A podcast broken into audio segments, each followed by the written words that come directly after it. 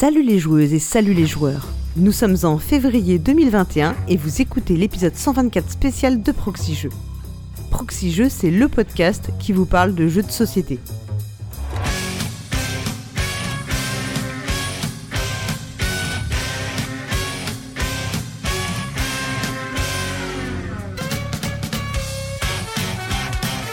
Je suis Paul Gara et ce mois-ci je vous propose de sortir vos dés. Et oui, pour une émission spéciale consacrée au Roll and Write. Et oui, ça y est, le grand soir est arrivé. Le putsch est en marche. Le président tremble dans son bunker Race for the Galaxy.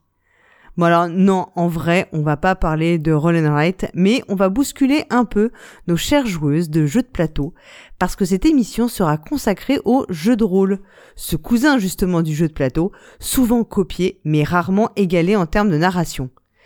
Et pour en discuter dans cet épisode, je suis accompagné de celui qui assure le standard de proxy jeu depuis le début de cette saison 11, celui qui répond aux appels des auditrices et qui sait peut-être un jour à celui de Cthulhu. Méclar, salut Méclar. Salut Paul Gara. Comment vas-tu? Impeccable, un peu stressé, c'est ma première émission donc. Euh... Ne t'inquiète pas, tout va bien se passer. Ça, ça va se passer dans la bienveillance. Euh, enfin, j'espère. Hein. Je, je ne garantis rien à vrai dire. Celui qui a abandonné la présentation des chroniques pour voguer sur les sept mers, celui qui fait désormais flotter un pavillon noir tout en haut de son manoir, c'est bien sûr Dédé Chute. Salut Dédé Salut Ho ho ho C'est mon, mon, rire de pirate. Ho ho ho ho Ça, on faut pas confondre avec le, le Père Noël. Avec le Père Noël, oui, je sais. Enfin, Méclar, il, euh, il répond au téléphone, mais pas toujours. Hein. Si vous avez écouté les dernières chroniques, euh, vous avez entendu qu'il répond pas toujours. Hein. Ouais. Non. Ouais, ça a dû arriver une fois peut-être. ce sera... J'espère que tu répondras au bon au quand Toulouse appellera pour de bon et tant pis, tant pis pour Dédé, tu pouvais l'abandonner finalement. C'est... Il... Tu vois, il s'en est sorti très bien tout seul. Ouais, ouais, donc, je suis obligé euh... de tout faire tout seul. Alors on continue avec celui qui dans les jeux du mois ou les plateaux numériques prodigue ses bons conseils, celui qui aide les auditrices à trouver leur chemin parmi les sorties pléthoriques de jeux, l'éclaireur de proxy jeux, Fendoel. Salut Fendoel. Salut Paul Gara. Alors ça te fait quoi d'être notre Pathfinder ce soir? Ah bah c'est c'est excellent, c'est pas mal. C'est un, un, jeu de rôle sympa et puis euh, puis ça me va. Et un éclaireur pour un elfe, c'est c'est souvent euh, le rôle auquel on se on nous assigne. Oui, parce que toi, tu, tu entends à des kilomètres à la ronde euh, tout ce qui se passe. c'est voilà, la taille des oreilles, hein, tout ça, c'est évident. Et enfin, celui dont on attend chaque mois la chronique sur les zombies, celui qui avec son incroyable voix charme son auditoire, celui qui peut nous raconter les thèmes des jeux comme s'il s'agissait des contes de la boucle. Twin, salut Twin. Cerveau, euh, bonsoir. Mais tu, tu, nous fais des blagues comme ça là, t'attaques direct Je suis très très en forme. Ah. Ouais, je, je pense qu'on est tous, euh, on est tous au maximum. On a une grosse responsabilité. Hein. On fait une émission un peu, euh, une émission inédite. On va, on va dire ça comme ça. Alors, avant d'entrer dans le vif du sujet, nous allons bien sûr remercier la caverne du Gobelin qui nous soutient. Donc, la caverne du Gobelin, ce sont trois boutiques à Nancy, Metz et Pont-à-Mousson qui possèdent tout un café-jeu. Et c'est également un site de vente en ligne que vous pouvez retrouver sur cavernedugobelin.com. Et bien sûr, on remercie nos tipeurs qui soutiennent ce podcast. Donc euh, tipeurs euh, dont nous vous servons pour ce mois de février un quart, puisque les, les autres quarts sont, sont dans les autres émissions euh, du mois. Tu me mettras un quart de tipeur. un quart de tipeur, s'il te plaît. Donc euh, nous remercions Train à Aube, Manuel, Connie Sams, Altaripa, nous remercions Pimous, Inis Becker, Max Rioch et Vinzard. Nous remercions également Mis Monsieur Anzaï, je ne sais pas si Mister, Gobarkas, Annie Faniri, Captain Minouz et Alès. Et euh, Monsieur Patate, Wadri, Volvi, Hervé et Philippe Café des Jeux. Et quant à moi, je remercie Yannibus, Pierre, Franck, Ludonaute, Aldébaran, François, ainsi que la famille Blue pour son don en nature. Et on remercie également le réseau des cafés ludiques pour son soutien financier.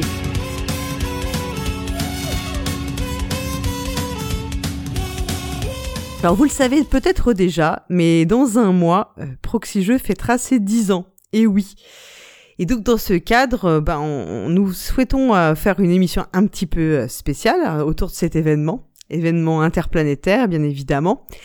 Et donc, euh, nous profitons de cette émission bah, pour faire un appel à vous, auditrices, auditeurs, si vous avez des questions particulières que vous voudriez euh, poser euh, aux participants au podcast, à l'équipe, n'hésitez pas, bah, vous pouvez nous, nous, les, nous les adresser par Twitter, par Facebook, par Messenger, via le compte Instagram, par mail, sur la fiche de contact, en répondant à l'énigme de cargo, par pigeon voyageur, par télé télépathie, enfin ce que vous voulez. Donc euh, n'hésitez pas. Si vous avez des questions, des choses que vous voudriez aborder, euh, n'hésitez pas de faire euh, ce, un petit message et, et, on en prendra connaissance pour cette émission spéciale des 10 ans, parce que je crois que c'est, je dis pas de bêtises, c'est le, ce sera le, nos 10 ans, c'est le 19 mars 2021. Je, je, parle sous le contrôle des plus anciens, c'est-à-dire Dédé et Fendoel, mais je, je, crois que la date exacte c'est le 19 mars.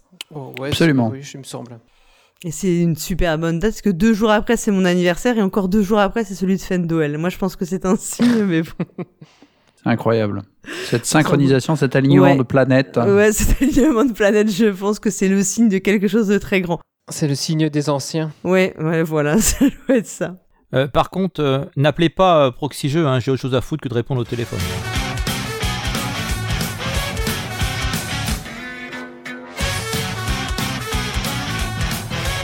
Et alors, avant d'attaquer cette émission spéciale, vous allez dire que je fais quand même euh, beaucoup durer le, le suspense là depuis tout à l'heure. J'ai toujours encore un truc à dire. Je suis comme le professeur Rollin, j'ai toujours quelque chose d'autre à dire. Bien sûr, on va se livrer à- au, à- au meilleur exercice des émissions de Proxy Jeux, c'est-à-dire le retour sur les commentaires. Et Yeah. ah, hein, on l'attend parce qu'on a quand même le spécialiste des, des, re- des commentaires euh, avec nous. En plus, on revient sur les commentaires de l'émission 123, qui n'était pas une interview, qui n'était pas une recommandation de Noël, qui était une émission spéciale consacrée aux jeux vidéo, enfin plutôt jeux vidéo, jeux de société. On doit, on doit, faire, on doit faire mieux, c'est ça, euh, nous euh Ah bah, on a une énorme, là, on a une énorme pression sur les épaules, je, je vous le cache pas. Et en fait, déjà, il y a pas photo. Bah voilà, on a parlé de jeux vidéo et bim bam boum, on a une, une déferlante de commentaires. Alors dedans, il y a un peu de triche parce qu'il y a des commentaires euh, de gens qui participent à l'émission qui ont répondu à d'autres commentaires. Donc, en principe, ça s'annule. Mais quand même, on en a eu énormément. Alors, euh, je, on, on va vous, on pourrait faire en fait une émission entière de retour sur les commentaires, donc on va quand même épargner ça. Oh oui, super. on a un peu plus d'imagination, quoi, pour vous proposer des, des formats. Euh, mais tout d'abord, on vous signale une petite passe d'armes assez, assez amusante entre euh, Pionfesseur et Olivier dans les, dans les commentaires. Donc là, il y a quand même un certain nombre de, de comment dire de, de réponses euh, qu'ils se sont faites sur le sujet, sur le notamment sur le la question de la convivialité, puisque Pionfesseur disait que le, le- finalement le, on pouvait pas opposer jeux vidéo jeux de société sur le thème de la convivialité. Olivier était pas trop d'accord. Voilà. Et à un moment, moi, j'ai quand même, je veux quand même vous faire part de cette petite phrase que Olivier euh, synthétisait. Proxy jeu, donnez votre avis, on vous dira pourquoi vous avez tort. Et moi, je trouve cette phrase merveilleuse. Je pense que je vais en faire mon blason, quoi. Je... La. Mais écoute, Bah, on imprime des t-shirts, suis hein. total. Euh, on a des, Vous pouvez Mais acheter oui, des t-shirts voilà, avec mais- ça. euh. Mais franchement, c'est notre prochain euh, slogan, quoi. tu vois, c'est parce que le podcast qui vous parle de jeux de société, c'était un peu fastoche, mais là, on vous dira pourquoi vous avez tort. Moi, je, moi, je suis fan, je, je valide totalement. Voilà, et comme j'ai souvent coutume de le dire, moi, je n'ai pas toujours, je n'ai pas toujours raison, mais je n'ai jamais tort. Donc, c'est, c'est le genre de petite phrase qui me va droit au cœur. donc, euh, donc voilà, je voulais vous partager. Après, sur le fond de ce qui se dit, les trucs intelligents, ça, ça me, je m'en- je m'en fous un peu, hein, à vrai dire. Non, je rigole. Je vous laisserai aller lire parce que c'est amusant. Il, il se, il, il- c'est une sorte de petit duel, quoi. On les, on les voit bien faire de l'escrime. euh, voilà, si, s'ils avaient pu se jeter un gant à la- au visage, ils se seraient peut-être battus pour de vrai. Ouais, mais comme c'est pas très Covid, euh, ils, ont, ils ont évité de Non, ça. pas très Covid-friendly, du coup. euh. Donc Voilà, donc en fait là-dessus, pour ce sujet de la convivialité, c'est un sujet qui est souvent, euh, qui revient souvent dans les commentaires. Euh, dans ce qui est intéressant, enfin ce qu'on a lu aussi, c'est moi j'avais noté une, une réflexion de Pomme Cassis qui parle beaucoup de, enfin qui dit que elle, elle, elle aime les jeux de société aussi pour le côté tangible du matériel, euh, le, le, enfin voilà, le, les pions, les cartes, les voilà. Et euh, moi c'est un point de vue que je partage tout à fait. Je pense que moi j'aime surtout les jeux de société euh, parce que moi j'aime pas trop jouer aux jeux de société en ligne, en tout cas pas avec d'autres joueurs. Et euh, moi, j'aime vraiment jouer aux jeux de société parce que j'aime bien. Je suis quelqu'un de très euh, matérialiste. J'aime beaucoup, voilà, le sortir, déplier le plateau, euh, ouvrir, dépuncher, enfin tout, tout ce petit rituel. Donc je sais pas si vous c'est quelque chose que vous partagez ou pas du tout. Oui, c'est sûr que le dépunchage, euh, c'est plus vite fait, enfin c'est plus agréable que euh, de, de télécharger un jeu euh, sur, euh, sur Steam, quoi. Oui, il n'y a pas le même. Non, mais je trouve qu'il y a un côté, enfin, tu vois, sensoriel dans le dans le jeu de, so- de société aussi. Enfin, le fait de ouais, toucher. Et tu sais pourquoi tu t'as as mis, t'as mis de l'argent, euh, tu sais pourquoi tu as mis euh, 300 euros dans un Kickstarter, tu vois, tu, tu vois le matériel. T'as un limbago quand tu reviens de la poste. C'est surtout si ton ton acteur te l'a, ba- enfin, si on te l'a balancé euh, par-dessus ta clôture et que tu te l'as pris dans la gueule, je pense que. Ouais. Donc euh, voilà. Bon, en tout cas, voilà. Moi, je sais que c'est aussi. euh, je pense que j'aime bien. Je suis restée un enfant. En fait, j'aime les le côté jouet dans le jeu de société. J'assume. J'ai bien aimé la, la conclusion, en tout cas, de, de Pomme Cassis, qui revenait sur ces aspects d'opposition entre jeux de société et jeux vidéo, et elle conclut en disant, moi, j'aime jouer, tout simplement, pour m'évader, me triturer les méninges, pour me dépasser, pour m'amuser. Et, euh, et j'ai bien aimé cette conclusion un peu euh, plutôt fédératrice, euh, plutôt que, que séparatiste. Oui, oui, qui, euh, qui dépasse tous les cliffs, les, les oppositions et les clivages qu'on peut trouver euh, en fait entre les entre les deux, euh, entre entre jeux vi- vidéo et jeux de société. Tout à fait. Euh, je sais pas si après il y avait d'autres choses. Oui, sur le fait les adaptations de jeux euh, de jeux de société, jeux vidéo. Enfin, quand on, on adapte en fait des, des jeux vidéo en jeux de société plutôt. Donc, euh, bah, euh, pas mal de retours sur le fait que souvent les gens étaient un peu déçus. Donc, il y avait, je crois que c'était Hervé qui nous parlait de de l'adaptation de Super Meat Boy. Et euh, moi, je me suis dit que ça devait être assez rigolo comme, euh, comme le concept de jeu de plateau. Parce que déjà, le jeu vidéo et le concept est assez rigolo. Puisque c'est une sorte de steak haché, en fait. Je crois qu'on incarne dans le, dans le jeu. Donc, j'imaginais ça sur un jeu de plateau. Ça m'a fait un peu bizarre. Ouais, mais c'est un gameplay ultra rapide et euh, en Oui, jeu de plateau. tu- enfin bref. Et on a, on a même eu un commentaire de, de Olivier de, de Proxy Jeux, un, un ancien, on parlait des 10 ans, euh, qui revenait sur, euh, sur, euh, sur ce qu'on a dit, que, euh, ce que ce qu'ils avaient dit, qu'on se connaît mieux autour d'une bière que d'une partie de, de jeux de société. Et il nous, nous rappelle qu'on qu'on se révèle aussi euh, lors d'une partie, on peut, on peut voir comment les, les joueurs réfléchissent, la rapidité d'esprit, le niveau de compétitivité. On, on sent bien le, le chef d'équipe euh, là-dedans qui teste euh, ses équipiers euh, avec des techniques comme ça. Bon, en même temps, alors Oli- Olivier, euh, Olivier, il a aussi dit un truc moi, ça m'a un peu fait bondir. Concernant les autrices de jeux, pouvez-vous m'en citer trois? Je ne connais que l'autrice de Winspan et encore, vous êtes capable de me donner son nom sans regarder sur la boîte. Là, j'ai trouvé que ce commentaire était d'une mauvaise foi assez, euh, franchement, assez forte, quoi. Voilà. Donc euh, oui, on peut lui citer euh, plus de trois autrices euh, sans regarder, euh, sans regarder les boîtes ni dans BGG ni sur Internet quand même. Enfin, je, je j'ai pas trop de doute là-dessus. J'ai trouvé ce commentaire assez, d'assez mauvaise foi. Je, je sais pas vous. Ouais, mais c'est parce qu'il est plus dans le milieu, c'est pour ça. Les, les auteurs euh, français, il y a quand même des, des gens qui sont très très connus quand même. Tu prends du Catala, du euh, Ludovic Maublanc, toi, ce genre de choses. Antoine Boza, euh, voilà, quand t'as des stars aussi, on n'a pas une star euh, féminine, je pense, c'est peut-être ce qu'il voulait dire. Bah, je sais pas, parce que non, il dit, pouvez-vous m'en citer trois? Je ne connais que l'autrice de Wingspan. Ouais, mais enfin, tu vois, euh, et euh, vous êtes capable de me donner son nom sans regarder sur la boîte? Bon. Moi, j'ai l'impression Oui. que c'est plus. Franchement, oui, on est capable de donner son nom, et oui, on peut en donner d'autres, et euh, plus que trois, même, je pense. Enfin, bon, je sais pas. Oui, peut-être il y a. Enfin, je sais pas, Elisabeth Orgrave, c'est devenu une star quand même maintenant. Euh, Alors après, peut-être pas en France, mais. euh, On n'est pas souvent, on n'est pas très bon élève en, en, la ma- en matière de, de parité, donc euh, Mm. bon, voilà. Donc je lui dis que il- j'attends sa réponse à mon commentaire et euh, s'il veut, je lui jette mon gant au visage et je le, dé- je le, je le défie au duel, euh, moi aussi comme. J'ai aucun souci, je suis prête à, à lui mettre une Mais sur- raclée. Il y a pas de Mais sur problème. quel jeu? Sur quel jeu tu le défies Ah non, moi je lui casse la gueule. Attends, je suis moi. Je suis une sauvage. Attends, qu'est-ce que tu crois? Et puis moi, faut pas me dire il y a des coups interdits et tout. Hein. Moi, c'est tous les coups sont permis. Hein. Donc voilà. Et alors, il y a aussi quelqu'un qui a fait un commentaire. Attends, je retrouve le nom de. C'est Davideo. Non, Davideo Ludico qui a fait aussi un commentaire et qui disait Il y a un truc qui casse la convivialité dans les jeux, c'est les cons, les mauvais joueurs et les cercles vicieux des jeux. J'ai trouvé ça drôle. Il dit en présentiel, c'est plus facile de gérer tout ça. Par contre, c'est là que je vois une critique négative aux jeux vidéo. C'est qu'il peut y avoir des dérives, euh, des dérives, euh, enfin des, comment dire, des dérives nocives, pardon, et euh, bah qu'on peut pas autant faire peut-être le ménage que dans la dans la vraie vie, quoi. J'ai trouvé ça hyper drôle, quoi. C'est le ce qui casse la convivialité dans les jeux, c'est les cons. J'ai envie de dire dans l'avion en général, d'ailleurs. Mais bon, c'est aussi une, une conclusion assez fédératrice, Voilà. je trouve. Donc évitez de jouer avec des cons. hein. Voilà, exactement. Choisissez bien vos amis. Et puis on conclut, on gardera en- pour terminer euh, sur ce retour sur les commentaires la, la conclusion de Pix le ludicaire. C'est très beau travail, bravo. Ouais, on félicite euh, nos euh, euh, comparses qui ont fait cette, ce super émission. Franchement, j'ai trouvé euh, top cette émission.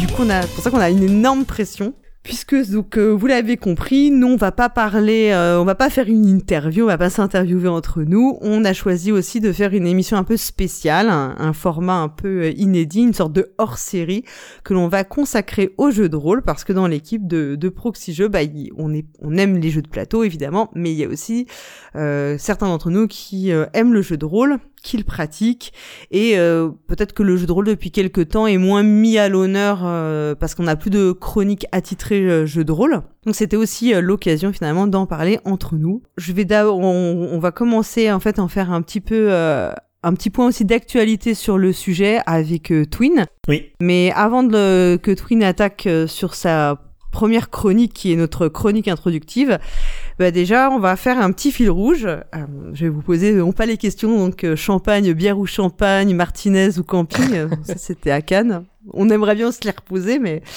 euh, je vais, on va se demander à chacun euh, quelques petites questions sur notre, notre parcours de rôliste. Donc euh, Twin, comment toi tu as découvert le jeu de rôle? Alors moi j'ai la chance d'être euh, assez âgé. Euh, j'ai découvert le jeu de rôle en, en 1986 euh, parce qu'en 86 il y a euh, un magazine qui s'appelait Jeux et Stratégie qui publiait euh, un jeu de rôle justement pour populariser ce, ce nouveau loisir qui arrivait en France et qui était euh, auquel il y avait encore pas beaucoup de productions françaises. Donc j'ai acheté euh, Mega comme ça. On était des messagers galactiques, euh, on pouvait se promener entre les différentes euh, dimensions parallèles, voyager dans le temps, c'est trop classe. Euh, et puis voilà, j'ai fait j'ai fait des trucs de vieux, j'ai fait l'appel de Cthulhu, j'ai fait Donjons et Dragons, tout ça jusque jusqu'à mes 18 ans. Et puis bah après je suis allé en prépa donc j'ai rien fait bien entendu, j'ai fait que des maths.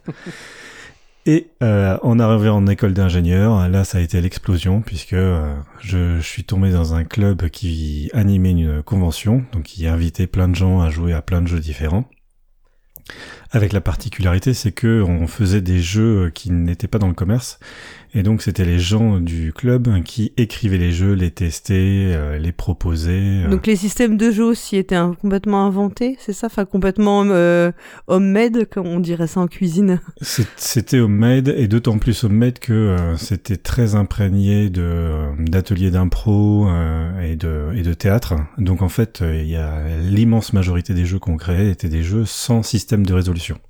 Donc il y avait pas de dés et tout, tout était basé sur la, la fiction, euh, la cohérence fictionnelle ou un secret à faire découvrir, ce genre de choses. On n'était pas dans la veine simulationniste, on va dire. Euh, ça, ça pouvait l'être, mais euh, c'était euh, c'était plutôt rare, ouais, effectivement. Je reviens sur, euh, je reviens sur Mega. euh, je suis en train de regarder la, la- de compulser la fiche Wikipédia et a priori il y a une nouvelle version qui est sortie en 2018, octobre 2018. Donc euh, il doit y avoir Ouais, moyen de, paraît, ouais. de se refaire euh, un petit. euh, De se replonger en nostalgie. une- voilà, Ouais, c'est ça. Je trouve ça un petit peu dangereux parce que je trouve qu'on a fait euh, pas mal d'avancées en termes de théorie du jeu de rôle depuis euh, ben, les années 99-2000 là. Et, euh, et souvent les, les republications pas trop touchées de vieux systèmes qui étaient cool à l'époque, euh, ça, on, on- un peu les mal. marques. euh, ouais ouais, je trouve que c'est difficile. Et depuis, moi, je pratique plein plein de choses, des trucs un peu bizarres, euh, Oh, oh. Tout de suite. des trucs très narratifs ou des trucs inspirés des gènes nordiques. Euh, et par ailleurs, euh, je, je me garde encore un peu de temps pour, euh, avec certains groupes de potes, continuer à faire du, du traditionnel. Donc je participe encore de temps en temps à ce que je crois être la plus grosse campagne d'appel de Cthulhu jamais créée, parce que c'est un truc qui a dû rassembler 50 ou 60 joueurs différents sur à peu près 25 ans de, de durée. Quand même. Ouais. Et, euh, et à un moment, quand j'avais du temps et que j'avais pas d'enfants, euh, j'écrivais dans, dans différents euh, magazines. J'ai écrit pour euh, le Dissident et pour euh, le Maraudeur. D'accord. Et ton, alors si tu devais, euh, est-ce que tu peux donner un, ton jeu de rôle préféré, ton système de jeu préféré ou?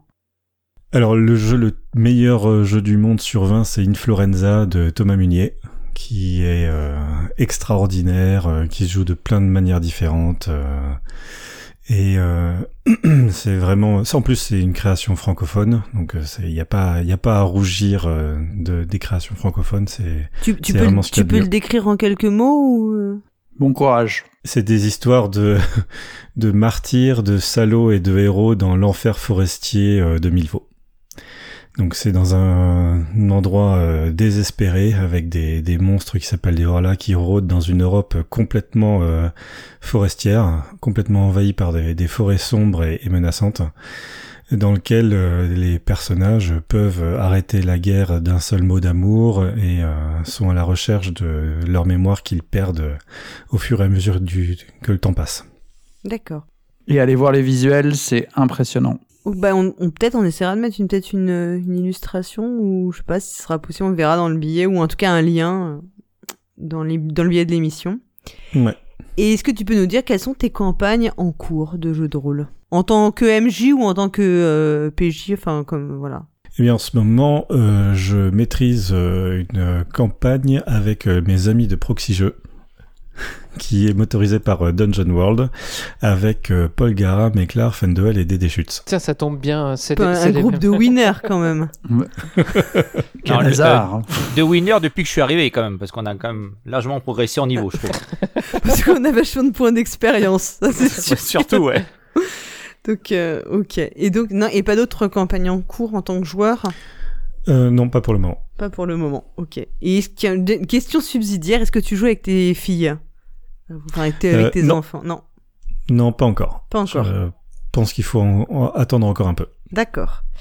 Eh ben écoute, donc on te, on te laisse, euh, on te laisse entamer les pas les hostilités, mais euh, au contraire ouvrir Ouais. ce dossier spécial euh, jeu de rôle avec un retour, ouais, sur la, euh, un retour sur l'actualité. Ouais, je voulais euh, parler de, la publication d'un livre qui s'appelle La grande aventure du jeu de rôle, toute l'histoire des origines à nos jours. Donc c'est un livre de Julien Pirou qui a, a été paru en novembre dernier, il me semble, aux éditions Inis. Et c'est un, alors c'est plutôt un bel ouvrage. C'est pas un ouvrage académique extrêmement précis, mais c'est un ouvrage beau avec énormément d'illustrations qui fait le point sur euh, c'est quoi ce, ce hobby qui est né en 1974 avec euh, ben, pas mal de temps passé sur euh, le, le début, euh, qu'est-ce qui s'est passé aux États-Unis entre 74 et 81, euh, les, les vieux jeux tels qu'ils ont été appréciés ou pas au début par le public, euh, comment est-ce que ça s'est implanté en France, c'est qui les grands noms euh, du jeu de rôle en France. Il y a pas mal d'interviews super sympas dedans. Euh, Il y a des, notamment pas mal d'interviews de, de gens qui font le jeu de rôle francophone en ce moment. Euh, donc voilà, c'est un, c'est un plutôt un bel ouvrage, c'est plutôt un, un cadeau sympa. euh. et en plus, il est disponible à la caverne au prix de 29,90€. Donc c'est pas comme les jeux du mois qui sont toujours en rupture. Bien joué, Celui-là, il est disponible. bien joué, bien joué, bien joué. J'ai une petite question, Twin, moi, par rapport à ton livre là. Juste, euh, c'est quoi? C'est un roman entre guillemets C'est taille roman ou c'est euh, taille grand livre avec beaucoup de pages? Euh, c'est taille grand livre avec beaucoup de Ouais, pages. ok. Ouais, donc euh, comme tu dis, un bel ouvrage, quoi. Voilà, c'est plutôt un, un ouvrage qu'on prend plaisir à regarder, parce Mm. que à lire, il y en a pour euh, 4-5 heures à, à peu près. Hein. Oui.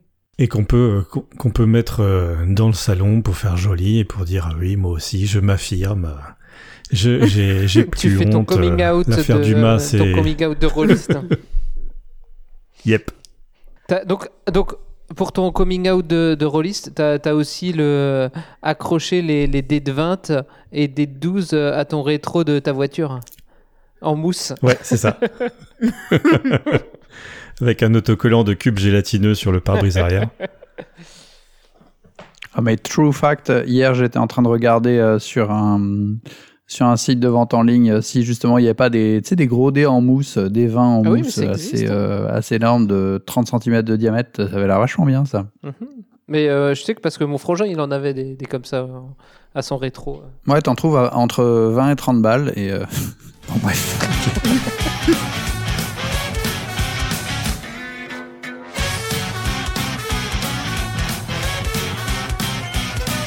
Alors, on, va entrer maintenant dans, dans le dans les débats. Alors, on a choisi, euh, on a choisi en fait, euh, enfin chaque euh, chroniqueur autour de cette table virtuelle a choisi un sujet, un thème qu'il va aborder.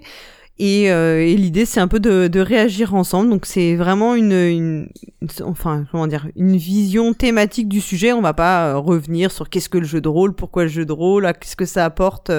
on va vraiment se concentrer sur quelques sujets qu'on a qu'on a eu envie chacun euh, d'apporter euh, dans la discussion. Donc Dédé, tu as choisi d'aborder toi le thème du contrat social et son importance dans le jeu de rôle. Ensuite, Twin, encore lui, reviendra sur euh, jeux de rôle et jeux de société. Est-ce qu'on pourrait, est-ce qu'on peut parler d'impossible convergence? Ensuite, Méclar continuera avec euh, les questions qui ont trait à l'acting et au roleplay dans le jeu de rôle. Puis Fendoel euh, nous parlera des personnages féminins dans, euh, dans le jeu de rôle, notamment dans le jeu de rôle des années 70. Et enfin, moi, je vous ferai une petite, euh, une petite pastille consacrée aux euh, actual play. Donc euh, Dédé, c'est toi qui, qui commence avec ces, petits euh, ces petits focus, euh, thématiques. Et tout d'abord, tu vas te livrer au même exercice que celui auquel s'est livré Twin, en nous disant d'abord comment tu as découvert le jeu de rôle. Alors le jeu de rôle, je l'ai découvert au lycée, moi. je l'ai découvert au lycée. J'étais en, cours d'informatique avec deux au, au fond de la salle avec deux mecs un peu bizarres qui n'ont jamais touché le PC. Ils m'ont dit bah tu te débrouilles avec le PC, vas-y tu, tu fais tout. Et euh, eux étaient en train de euh, dessiner euh, des armes.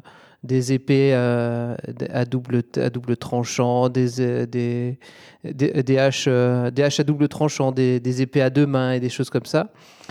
Et, euh, et à écrire des, scénarios, à faire des, personnages de jeux de rôle comme ça euh, durant le cours, pendant, pendant le cours, en même temps que moi je, travaillais sur le, sur le PC. Et euh, de fil en aiguille, du coup, on a, on a discuté de, de ce qu'ils faisaient et ils m'ont dit bah tiens, passe, passe à la maison, on va, on va te faire découvrir le, jeu de rôle. Quoi. Et c'est comme ça que j'ai plongé dedans avec une campagne de, de Warhammer. Donc c'est au lycée, donc euh, enfin plutôt adolescent Ouais, et euh, donc du Warhammer pour commencer. Ouais, voilà. Du, Et tu dirais que ton ton jeu de rôle préféré, enfin ton système de jeu préféré euh, aujourd'hui, c'est J'ai pas trop de, de, de, de, jeux préférés. J'ai joué à pas mal de, de choses. J'ai fait du, euh, du, du Agone, du Cyberpunk. J'ai touché un peu à des, du Metal Adventure, du Star Wars, euh, des trucs un peu obscurs aussi. euh, euh, genre Histoire de fou, un truc vraiment totalement décalé. Et, mais moi, c'est la fantaisie quand même qui, reste. qui reste ma, préférée, mon, terrain de jeu préféré, on veut plutôt dire ça comme ça, plutôt de la, de la, euh, pas, pas vraiment un système, plutôt un univers, quoi. D'accord. Et est-ce que tu as des campagnes en cours en tant que MJ ou en tant que PJ Alors bon, là c'est un peu la question. Tout le monde maintenant a bien compris qu'on avait une campagne tous en cours, en commun. C'est notre euh, notre création commune. Voilà, bah, j'ai celle-là et j'ai une autre campagne qui, va se- qui est en train de se terminer de, de Star Wars euh, aux confins de l'Empire. Donc euh, le plutôt euh, thématique contrebandier. Voilà, c'est ça. Donc dans la version qui est ressortie Edge, Oui, c'est c'est ça? Dans la, la version Edge, euh, et là c'est moi qui suis MJ pour, pour le coup. Ok. Bon bah écoute, euh, maintenant euh, tu, on, on va t'écouter sur le, sur, euh, le premier thème qu'on a choisi d'aborder, donc le contrat social, son importance dans le jeu de rôle. Voilà. Le contrat social, c'est pas le, celui de, de Rousseau que, que j'ai fait d'ailleurs la, la même année que j'ai commencé euh, le, jeu de rôle. Euh, mais euh, c'est le, contraste le contrat de peut-on tout peut-on tout jouer euh, en, jeu de rôle? Alors oui, on peut tout jouer, mais non.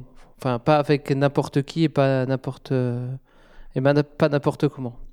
Il faut que toutes les, joueuses savent ce que l'on va jouer et accepte de le jouer. Par exemple, si on a deux joueurs qui veulent, euh, qui sont là pour jouer des romances et deux joueuses qui sont là pour, euh, pour de l'action, tuer des gens, euh, soit le groupe va se séparer en deux moitiés et donc il y, en a deux qui jouent et il y en a deux qui attendent parce que le, MJ est seul face à face à deux joueurs, il peut pas gérer les, les deux en même temps ou bien soit ils restent ensemble et là ça peut vite devenir le chaos, je vous laisse imaginer. Il faut bien savoir voilà ce que euh, fixer ce, ce, qu'on va jouer dans, le, dans la partie, ou voire même enfin, dans la campagne, ou peut-être simplement dans, dans la partie, euh, au moins si c'est un, si un one-shot. Alors, soit ce contrat est, est, orienté par le système de jeu, donc euh, le, le, jeu, le, le, système de jeu récompense certaines actions ou certaines interactions. Par exemple, on ne joue pas pareil à l'appel de Cthulhu et à Star Wars JDR. La première, euh, voilà, tu peux, tu peux ouvrir la porte euh, doucement, t'écoutes. Euh,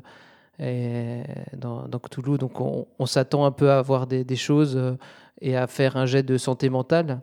Soit, voilà, Star Wars JDR, voilà, on ouvre la porte d'un coup de pied et on tire dans le tas. C'est pas, c'est pas la même manière d'aborder le, le, la chose. C'est un peu comme si vous jouiez à un jeu d'ambiance, enfin si vous jouiez à ambiance à un jeu de gestion.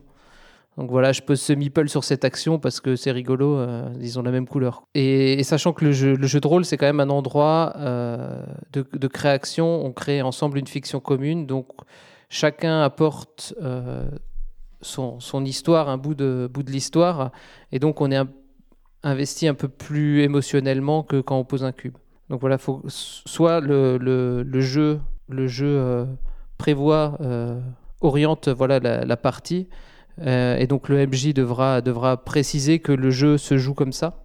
Voilà, dire que c'est du pulp, dire que c'est euh, plutôt euh, de l'enquête orientée. Sinon, si le système ne, donnerait, enfin, ne, ne, précise rien, ce sera au, maître du jeu d'indiquer ce qu'on qu'on qu'on va jouer. Quoi. Ça, ça, peut éviter que, voilà, ça peut éviter, dans, le cadre d'une campagne, on pourra mixer les genres, mais c'est mieux de savoir vers où on va, quoi. Et ça peut éviter que certains se sentent mal à l'aise avec certains sujets abordés euh, et la manière euh, dans laquelle c'est abordé.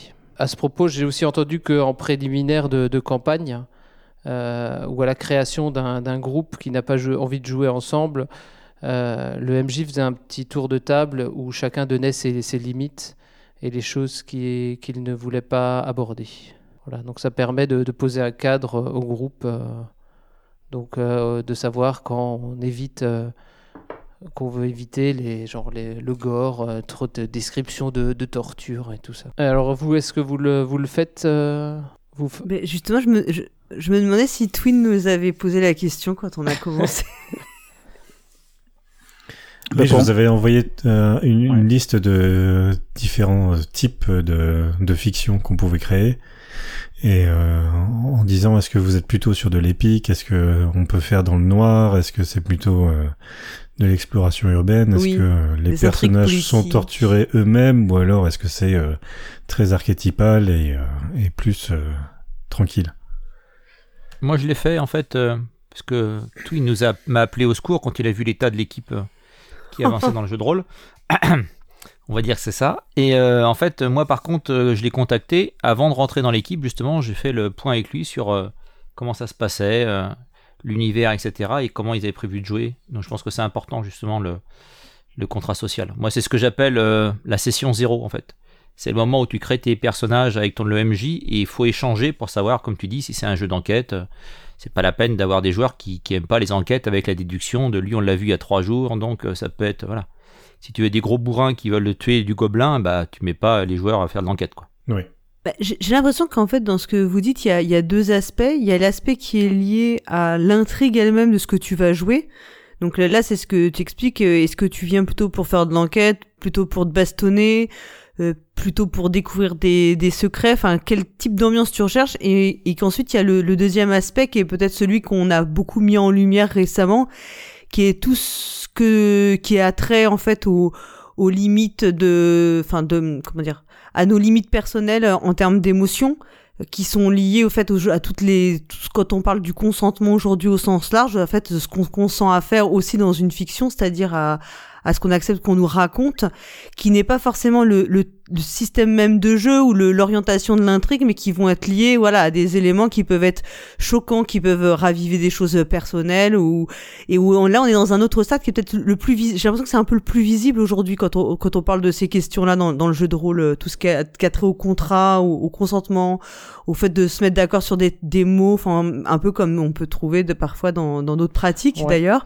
euh, des mots qu'on peut utiliser pour estimer qu'on expliquer qu'on n'est pas à l'aise mm-hmm. sans complètement casser l'ambiance dans laquelle on est.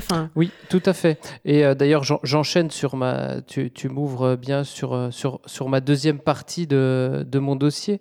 Euh, c'est que de, malgré son contrat social, il peut toujours avoir des dérives inattendues.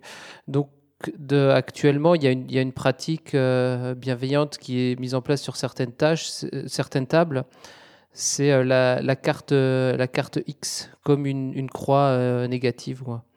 C'est une carte euh, donc, qui, qui serait euh, qui, qui est au, centre de la table, accessible à tous. Et si euh, un joueur ou une joueuse est mal à l'aise avec la scène qui est en train de se jouer, il peut se saisir de la carte, la carte X. Et donc les, les autres sauront que la scène qui, qui, sont en train de, de narrer voilà, le, gêne, gêne, cette personne. Et donc on abrège la, la scène en cours, on ne rentre pas dans les, dans les détails. quoi ça, voilà, ça permet de, justement de. Voilà, on n'a on pas besoin de s'expliquer. On, le, scénario peut continuer. Tout le monde a compris que voilà, on va, on va arrêter là-dessus. On passe, on passe à autre chose. Euh, parce que c'est toujours, euh, sinon c'est toujours très dur d'interrompre une partie euh, pour dire non, mais là c'est un peu, surtout si on n'est pas au cœur de l'action, si c'est d'autres personnes qui, qui, se placent, qui, qui, sont en train de narrer cette partie, c'est toujours difficile de, euh, d'interrompre comme ça, euh, de dire ah, stop là sur ce point-là, alors que là, voilà, la carte, on sait qu'elle est là, on, sait ce que ça veut dire, quoi. Et voilà, et ça peut, ça, évite aussi de se retrouver en fin de partie en train de se dire ah oui, euh, tout le monde est content, ouais, c'était une bonne partie, on a eu les XP et tout ça. c'est difficile de dire oui. Alors là, la scène sur laquelle vous avez passé 30 minutes, moi j'étais pas trop d'accord sur enfin, ça, c'était un peu bizarre. Enfin voilà, je l'ai mal, je l'ai mal vécu.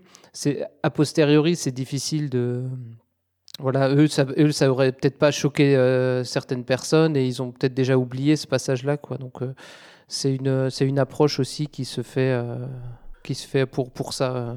Mm. Le, le, sujet de la sécurité émotionnelle en jeu de rôle, je pense qu'il est particulièrement important parce que quand on commence une partie, on ne sait pas où on va. On ne sait pas vraiment de quoi on va parler, puisque tout le monde va créer une partie de la fiction euh, ça peut aller sur des, endroits qui, euh, qui, peuvent mettre en danger euh, les gens.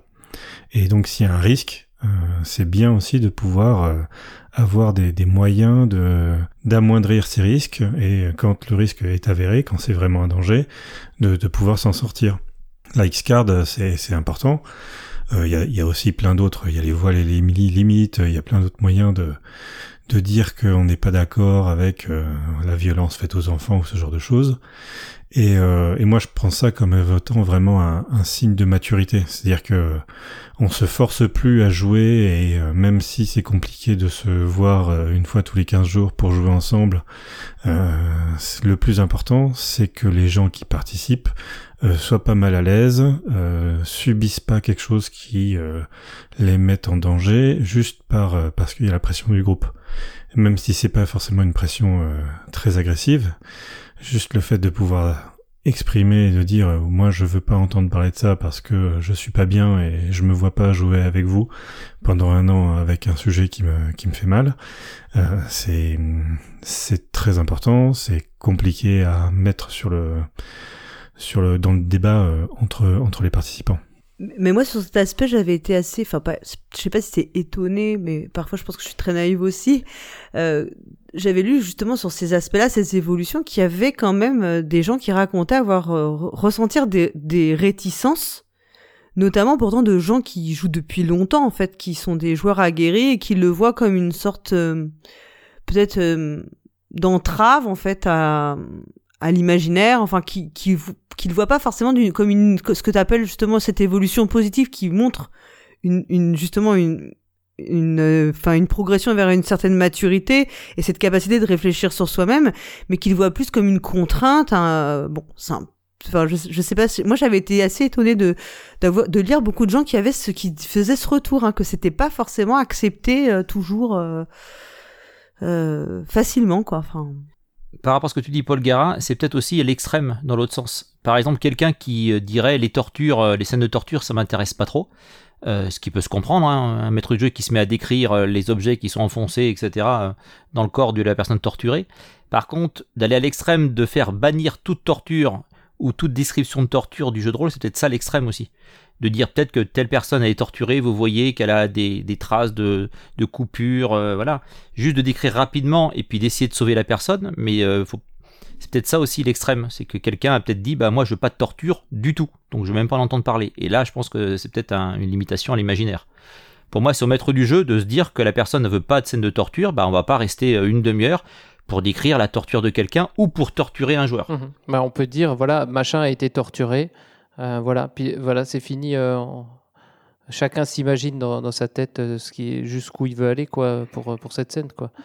Non, mais je me disais moi que, enfin, alors personnellement, j'ai jamais eu de de contrat social ou quoi que ce soit avant une partie de jeu de rôle. J'ai jamais eu, moi aussi, j'ai peut-être peut-être eu la chance de jamais être dans des situations où particulièrement ça me dérangeait. je pense que peut-être j'ai déjà été dans des situations où ça me dérangeait personnellement en tant que que, que, que joueur. Et honnêtement, bah, si, si, si, ça se passait comme ça, en général, je le transcrivais sur mon personnage. C'est-à-dire, mon personnage, bah, il se barrait, en fait, tout simplement. Et euh, voilà, il voulait pas être dans la pièce, et donc il se barrait, ça le rendait malade ou ce genre de truc. Et au final, euh, je me servais de ça comme comme d'un ressort euh, tu vois sur le sur l'histoire finalement mon perso bah je peux dire qu'il aime pas ça et puis il se barre et puis voilà Ouais, mais toi, tu restes dans la pièce et tu, tu continues euh, d'entendre ça. Voilà. Donc, euh, Ouais. Oui, ça dépend. Voilà, ensuite, tu vois, le, le, fait de sortir mon personnage de la pièce aussi, je trouve ça me dégage d'une certaine. Euh, enfin, ça peut être moins pesant, je sais hum. pas. Je t'avoue. Oui, c'est un premier. J'ai peut-être jamais été confronté à ça, quoi. C'est un premier pas, quoi, de, de dire, de, de montrer que ton, ton désaccord, quoi. Dans le, dans le jeu mhm. directement. Clairement. Absolument. Et puis si le maître du jeu est attentif, il va peut-être justement euh, calmer la scène de torture pour que pour que, pour que ça s'écourte quoi. Mais on a le même problème dans le jeu société avec euh, Secret Hitler, hein, où des gens refusent de jouer à ce jeu juste avec le nom. C'est le même principe, il faut juste accepter. C'est pour ça qu'il y a eu des variantes avec Secret Palpatine, etc., où là, on joue pas Hitler. Secret Trump. Voilà, je trouve ça intéressant, c'est le même principe. Oui, ou Secret Trump, ou ce que tu veux. Moi, moi, je sais, je, enfin, moi, je, je sais pas du tout si c'est lié au fait d'être euh, une, une, euh, femme, mais c'est vrai que moi, j'ai le sentiment que par rapport aux joueurs hommes, il y a plus de choses qui, dans l'absolu, me posent difficulté. Ou, enfin, moi, je pense que si je devais faire la liste, je pourrais faire une liste très longue des sujets que j'ai pas du tout envie d'aborder. Et, mhm. euh, et j'ai l'impression que pour avoir joué quand même majoritairement plus avec des hommes qu'avec des femmes, j'ai quand même l'impression que j'avais une sensibilité qui était beaucoup plus forte que les, les joueurs hommes avec qui j'étais. Alors je, je sais pas si c'est complètement faux ou pas, mais moi c'est vrai que si tu me demandais de faire la liste de tous les trucs que j'ai pas dans l'absolu j'ai pas envie d'aborder, la liste serait objectivement super longue. Et je me sens toujours hyper mal à l'aise d'imposer ça aux autres parce que euh, parce que je comprends que ça peut être compliqué après à gérer dans les dans les intrigues en fait euh, dans les intrigues oui dans les dans ce qu'on dans ce qu'on va faire donc euh, J'avoue que c'est pas du tout évident, c'est pas aussi simple que ça. Euh, je trouve que d'être assez assertif pour pouvoir euh, exprimer clairement ce, que tu veux vraiment pas ou ce que tu, il y a des, quand même des choses sur lesquelles tu, t'acceptes de passer quoi. Et comment tu fais justement si, si tu, imaginons que c'est la torture, on va prendre un exemple, euh, Paul Gara qui te va pas, comment tu le jouerais toi justement? Tu dirais non non ça ça me va pas, tu ferais comme fin de Noël, tu sortirais de la pièce? Mais je pense que je, je ne manif je suis pas sûr que je l'exprimerai en fait. J'en sais rien. Je suis pas persuadée. J'ai pas trop été confrontée à une chose vraiment euh, à ce point qui me met trop trop mal à l'aise. Mais il y a eu déjà des situations qui m'ont gêné. Mais alors en fait c'est ça qui est compliqué, c'est que ça gêne la moi euh, du 21e siècle. Mais par rapport à mon personnage, c'est quelque chose qui est pas inenvisageable. Je vais donner un exemple tout bête. Hein. Euh, une scène où on était à un moment dans un qui se passe dans les années 20 dans une campagne de l'appel de Cthulhu où tu vas dans un bordel. Il y a des chances que les personnages consomment. C'est quelque chose qui, qui me pose vraiment problème à moi moralement pour plein de raisons que j'ai pas. Voilà, c'est pas le c'est pas le sujet ça a été très compliqué. J'ai pas du tout envie, même si je sais que c'est tout à fait logique et que c'est euh, être sûrement peut-être euh, faire de l'angélisme de croire que c'est quelque chose qu'on peut ne pas aborder. Enfin là, je l'ai pas manifesté parce que voilà, c'est très compliqué de le dire, de dire non les gars, j'ai pas envie que nos personnages aillent dans un bordel se taper des putes. Enfin excusez-moi de parler très vulgairement, mais c'est un peu ça. Et euh, c'était très compliqué et je l'ai pas forcément formulé et mon, mon, personnage en l'espèce n'a rien fait. Enfin forcément je me voyais pas du tout envisager quelque chose comme ça. Mais toute la scène m'a c'est un passage qui m'a mis mal à l'aise euh, et on n'est pas du tout rentré dans les détails. Hein. Je vous rassure, c'était pas du tout glauque. Hein. C'était très light, mais le simple fait de l'imaginer, de le concevoir même en prémisse, moi ça a été quelque chose qui m'a été euh, pas très agréable quoi. Enfin voilà. Mais après c'est délicat parce que c'était pas glauque, c'était pas lourd, donc c'est hyper dur de dire à tout le monde bah on s'arrête. Moi ça me cette, scène elle me gêne parce qu'en plus enfin voilà dans dans l'intrigue elle c'est pas elle qui faisait qu'on allait faire quelque chose dans l'intrigue enfin mais par rapport au personnage elle était justifiée enfin c'est je pense qu'elle était pas cette scène n'était pas inenvisageable tu vois enfin c'est euh, Le curseur qui est pas facile, justement, pour que Hmm. tu sois un peu gêné. Si ça dure pas euh, deux heures, ça va. Si ça Hmm. dure une demi-heure, ça peut être long aussi. mais voilà En fait, mais après je problème, sais il que moi je suis hyper euh, sensible à beaucoup de choses donc euh, je me dis que c'est peut-être moi qui suis hyper sensible enfin il y a toujours ce fait de, que souvent tu, tu te dises que ça vient de toi plus que des enfin je sais pas Hum, C'est pour ça que tu peux pas forcément tout lister euh, en début de partie et, euh, et le fait d'avoir cette, cette carte, euh, ça peut euh, ça, ça peut permettre justement de, se sortir de, ce truc-là. Voilà, euh, ils disent on, va au bordel, euh, ok, bon, si ça dure deux minutes, ça va. Je peux tolérer. si ça commence à s'éterniser, tu, tu sors la carte et tu dis bon, on passe on passe à autre chose. Ouais, voilà, c'est ça. Mais c'est pas, pas facile, hein, parce qu'on n'a pas tous la même sensibilité. Et je répète encore, c'était, il s'est rien passé de bien grave, il n'y avait pas de description, rien du tout, hein. Mais c'est juste le, fait même de penser à la situation, moi, ça me mettait mal à l'aise pour X et X et X raisons, quoi, tu vois. Je sais pas si vous, vous avez déjà eu des, ça, ça vous arrive de vivre, mais bon, je te dis, moi, mot, il m'en faut peu, hein. Tu vois, il y a un chat qui meurt, déjà, c'est compliqué pour moi à gérer, alors. tu vois, c'est, je sais pas si vous, ça vous est déjà arrivé d'avoir des, voilà, des, des moments comme ça délicats ou pas. Moi, je sais plus, mais je crois que j'avais déjà eu des pareil aussi, ouais, des, des scènes où, euh, où ouais, voilà, c'est des, joueurs. Alors, j'avais en plus le, cas de, donc, de joueurs hommes qui jouaient des femmes, qui eux allaient qui prostituaient après leur, leur personnage. euh, donc, ça, c'était un peu. euh, on était un peu dans le glauque, euh, bon, c'est les années 90. On était ados, mais euh, c'était, ça excuse pas, mais c'était un peu glauque. et, j'ai plus trop joué après avec, avec ces gens-là pour ce genre de choses, quoi. Pour, parce que bon, si. Voilà, c'est pas, c'est pas ce pourquoi euh, je, je joue. euh. Après, il y, a des- il y a des jeux de rôle qui sont. euh, qui, qui, parlent, qui parlent de sexe, qui parlent d'amour, mais on sait pourquoi on va là et on sait ce qu'on fait là. Là, c'était dans de l'heroic Mm. fantasy. bon, euh, ouais, balan- bal- Oui, en fait, c'était un peu, c'était complètement hors de propos, c'était hors quoi. de propos, euh, balancer les gobelins euh, et l'or, euh, on veut. C'était plutôt- ouais, après, je sais pas si toi, Twin, t'as déjà rencontré des situations comme ça, compliquées. euh.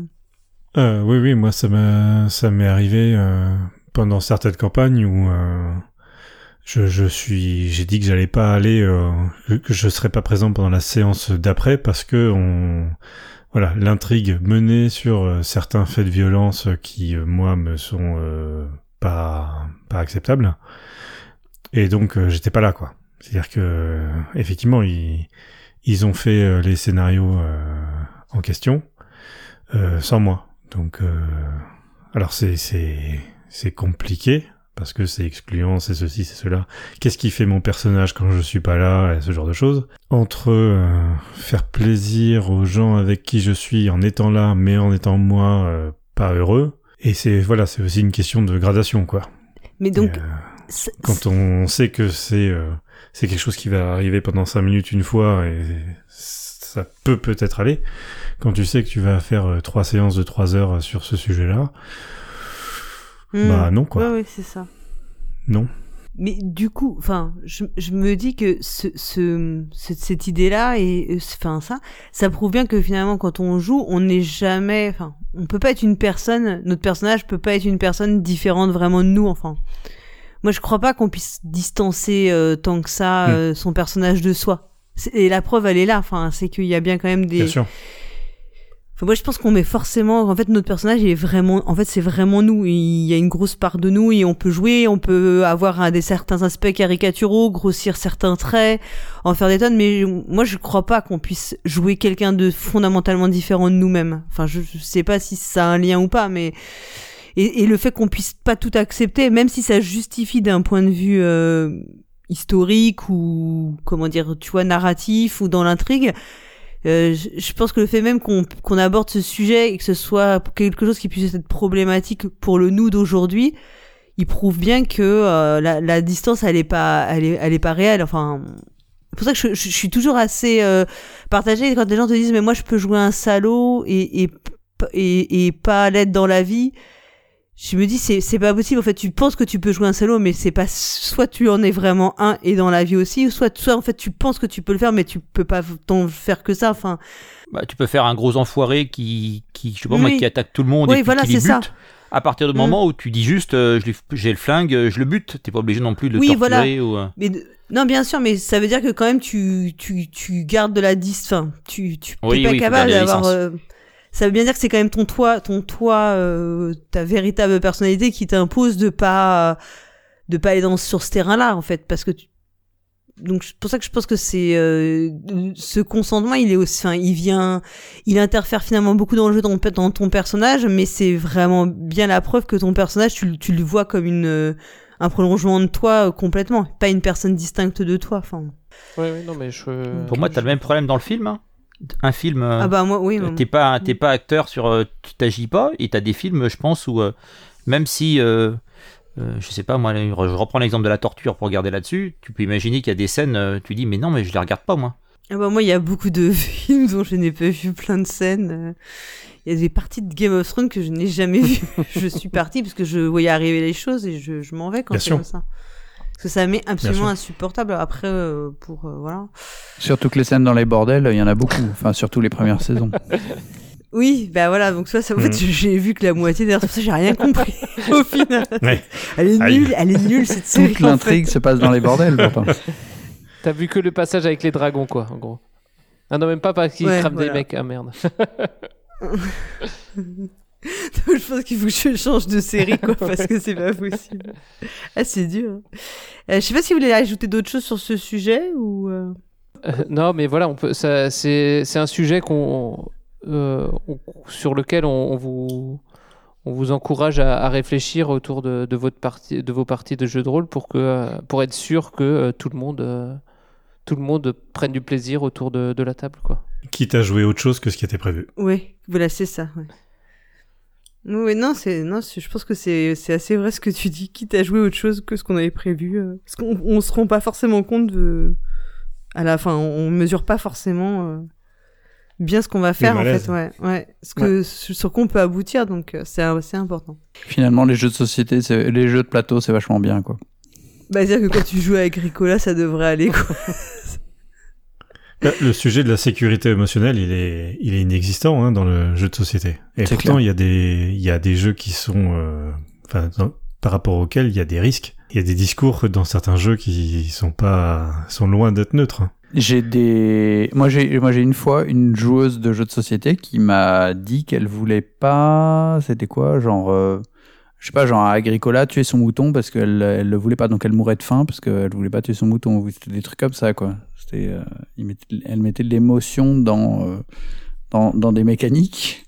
Ce qui me perturbait. Et puis, euh, j'avais lu aussi un truc en, en blaguant, je pense, de un blogueur végétarien qui disait que oui. il préférait. Il, il chassait pas dans les jeux ou pour se nourrir. euh, Moi, je l'avais lu sur Outlive. Le mec ne mangeait que des boîtes de conserve et ne refusait de faire la chasse pour euh, nourrir euh, son, son abri. Je crois que c'était une contrainte de pouvoir finir euh, le dernier Zelda à la Breath of the Wild sans tuer d'animaux. Mais avec une poule sur la tête. C'est que t'es t'es pas obligé de le faire, quoi. Ouais.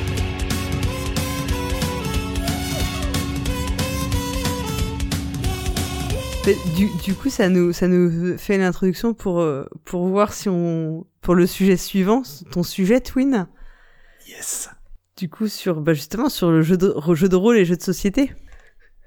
Ouais, l'impossible convergence. Est-elle impossible Euh, Moi, je pars de l'observation de deux dynamiques simultanées, euh, contemporaines.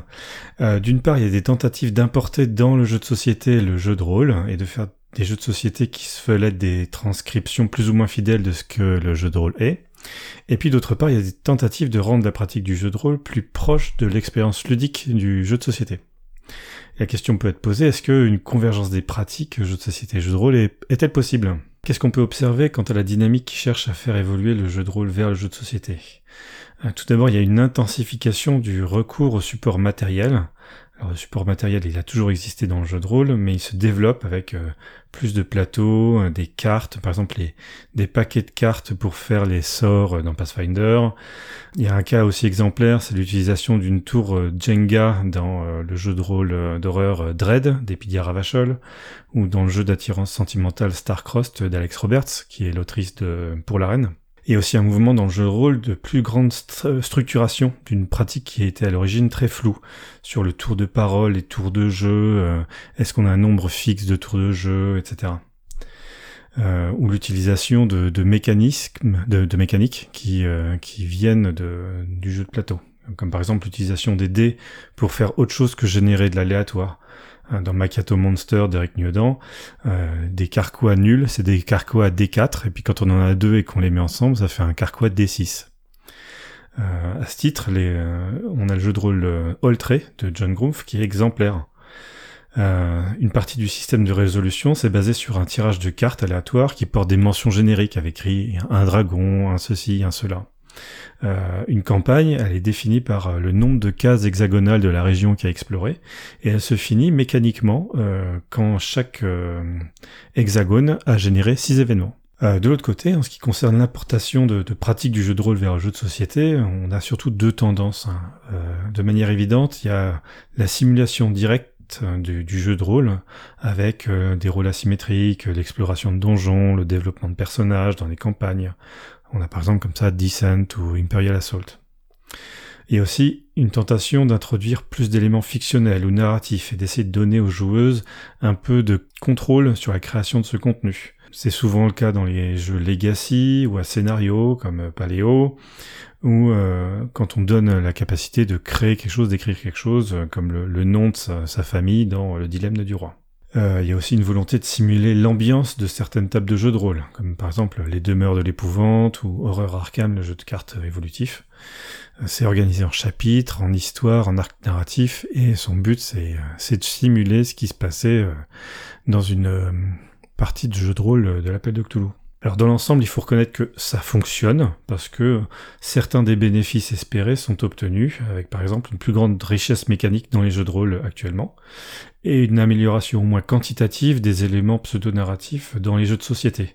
Surtout quand on se compare à la situation en 95-2005 quand c'était la, domination de la toute-puissance euh, de la mécanistique à l'allemande. Euh, par contre, on voit il y a une certaine lenteur hein, dans la transmission, euh, tous, tous les éléments de théorie rôliste, de sécurité émotionnelle qui sont euh, euh, très matures dans, dans le jeu de rôle grandeur nature ou le jeu de rôle. Pour l'instant, il n'y a quasiment aucune représentation dans le jeu de société. Et on note aussi qu'il y a de nombreux échecs. Il y a beaucoup de jeux de société qui essayent de faire dans la narration et qui se plantent magistralement. Alors aujourd'hui, pour moi, il semble impossible d'envisager une, une convergence complète des expériences ludiques des deux loisirs, mais on peut continuer à enrichir chacune des deux pratiques grâce au progrès de l'autre. De l'autre. Et il paraît, je pense, complètement illusoire d'avoir un jeu, un jour un jeu de société qui soit un vrai jeu de rôle, entre guillemets, et, et inversement. Entièrement d'accord. C'est une pause. J'allais dire, à quel moment tu parles de Time Stories? Ouais, moi j'ai doté C'était trop long de parler de Time Stories. Bon alors, vous... Bah, Time Stories, il faut aussi noter que les gens qui sont derrière, ce sont des oui, rôlistes ce sont des rôlistes. hein. et qui avaient cette ambition-là. Euh, on veut faire quelque chose qui ressemble à de la narration, avec euh, en, en- en contenant l'expérience dans euh, 3 ou 4 heures de, de jeu, quoi. je, je, je vais pas être méchant, mais Time Stories, j'ai été tellement frustré. Mais est-ce que Bien c'est- sûr. est-ce que c'est pas parce qu'on confond euh, et c'est peut-être assez naturel hein, de prime abord de confondre l'aspect narratif avec ce qu'est le jeu de rôle. En fait, de réduire le jeu de rôle à ce qu'est euh, cette espèce de narration un peu d'intrigue qu'on vivrait, euh, mais qui est très scriptée, de fait, dans le jeu de société, qui sera toujours très scripté, qui peut l'être dans le jeu de rôle, mais, sauf que ça se voit beaucoup moins. Enfin, en tout cas, ça se ressent pas. T'as pas ce ressenti-là, et puis c'est de moins en moins vrai aussi. Mais ce que c'est pas ça, c'est que c'est pas parce qu'on résume le jeu de rôle à, l'aspect euh, narration, intrigue, euh, qu'on a toujours cette frustration. Parce que finalement, tous ces jeux de narratifs qui te racontent une histoire dans lesquels t'es un personnage d'une histoire, mais qui est déjà très préécrite, ben en fait, c'est une promesse de jeu de rôle qui n'en sera jamais une. Donc tu, tu ne peux éprouver que de la déception, non? Enfin, Moi, je- ouais, parce que l'histoire, en fait, en, jeu, de rôle, il y a, une histoire, mais on est plus acteur que, enfin, on peut choisir d'aller où on veut normalement. Après, euh, sur un scénario un peu scripté, euh, euh, co- comme on en faisait. euh, comme on en faisait à l'époque, euh, les, portes, sont- assez, euh, fermées, mais euh, alors que dans, un jeu de société, l'histoire, oui, est, écrite euh, de, bout en bout. Après, on peut imaginer des choses en plus, mais euh, Et, puis en fait dans un jeu de société, c'est enfin tous ces jeux-là, même Time Stories et Demeure de l'épouvante, tout ce qui est très mécanique a quand même euh, a le plus d'importance. En réalité, les personnages que tu incarnes, d'ailleurs souvent, et c'est surtout parce qu'ils ont tel et tel pouvoir que tu les, enfin que tu, enfin c'est surtout pour ça qu'ils, donc c'est presque comme des espèces de d'accessoires, enfin de cartes spéciales, Mm. enfin ils sont ni plus ni moins qu'une incarnation d'un pouvoir, d'un voilà.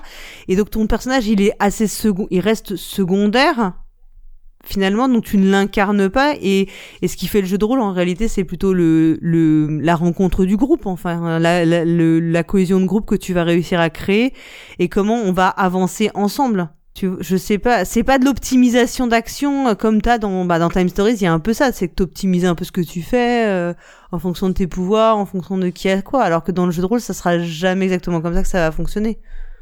Alors, il y a des jeux de rôle qui, fonctionnent sur, euh, sur cette approche-là, qui, pour qui euh, l'essentiel de l'activité, ça va être de proposer des obstacles et, et des adversaires ou des compétiteurs euh, aux joueuses. Et, euh, l'objectif principal, ça va être de surmonter ces obstacles-là et, de pouvoir s'en vanter et d'être fier de euh, d'avoir euh, entre guillemets battu le MJ.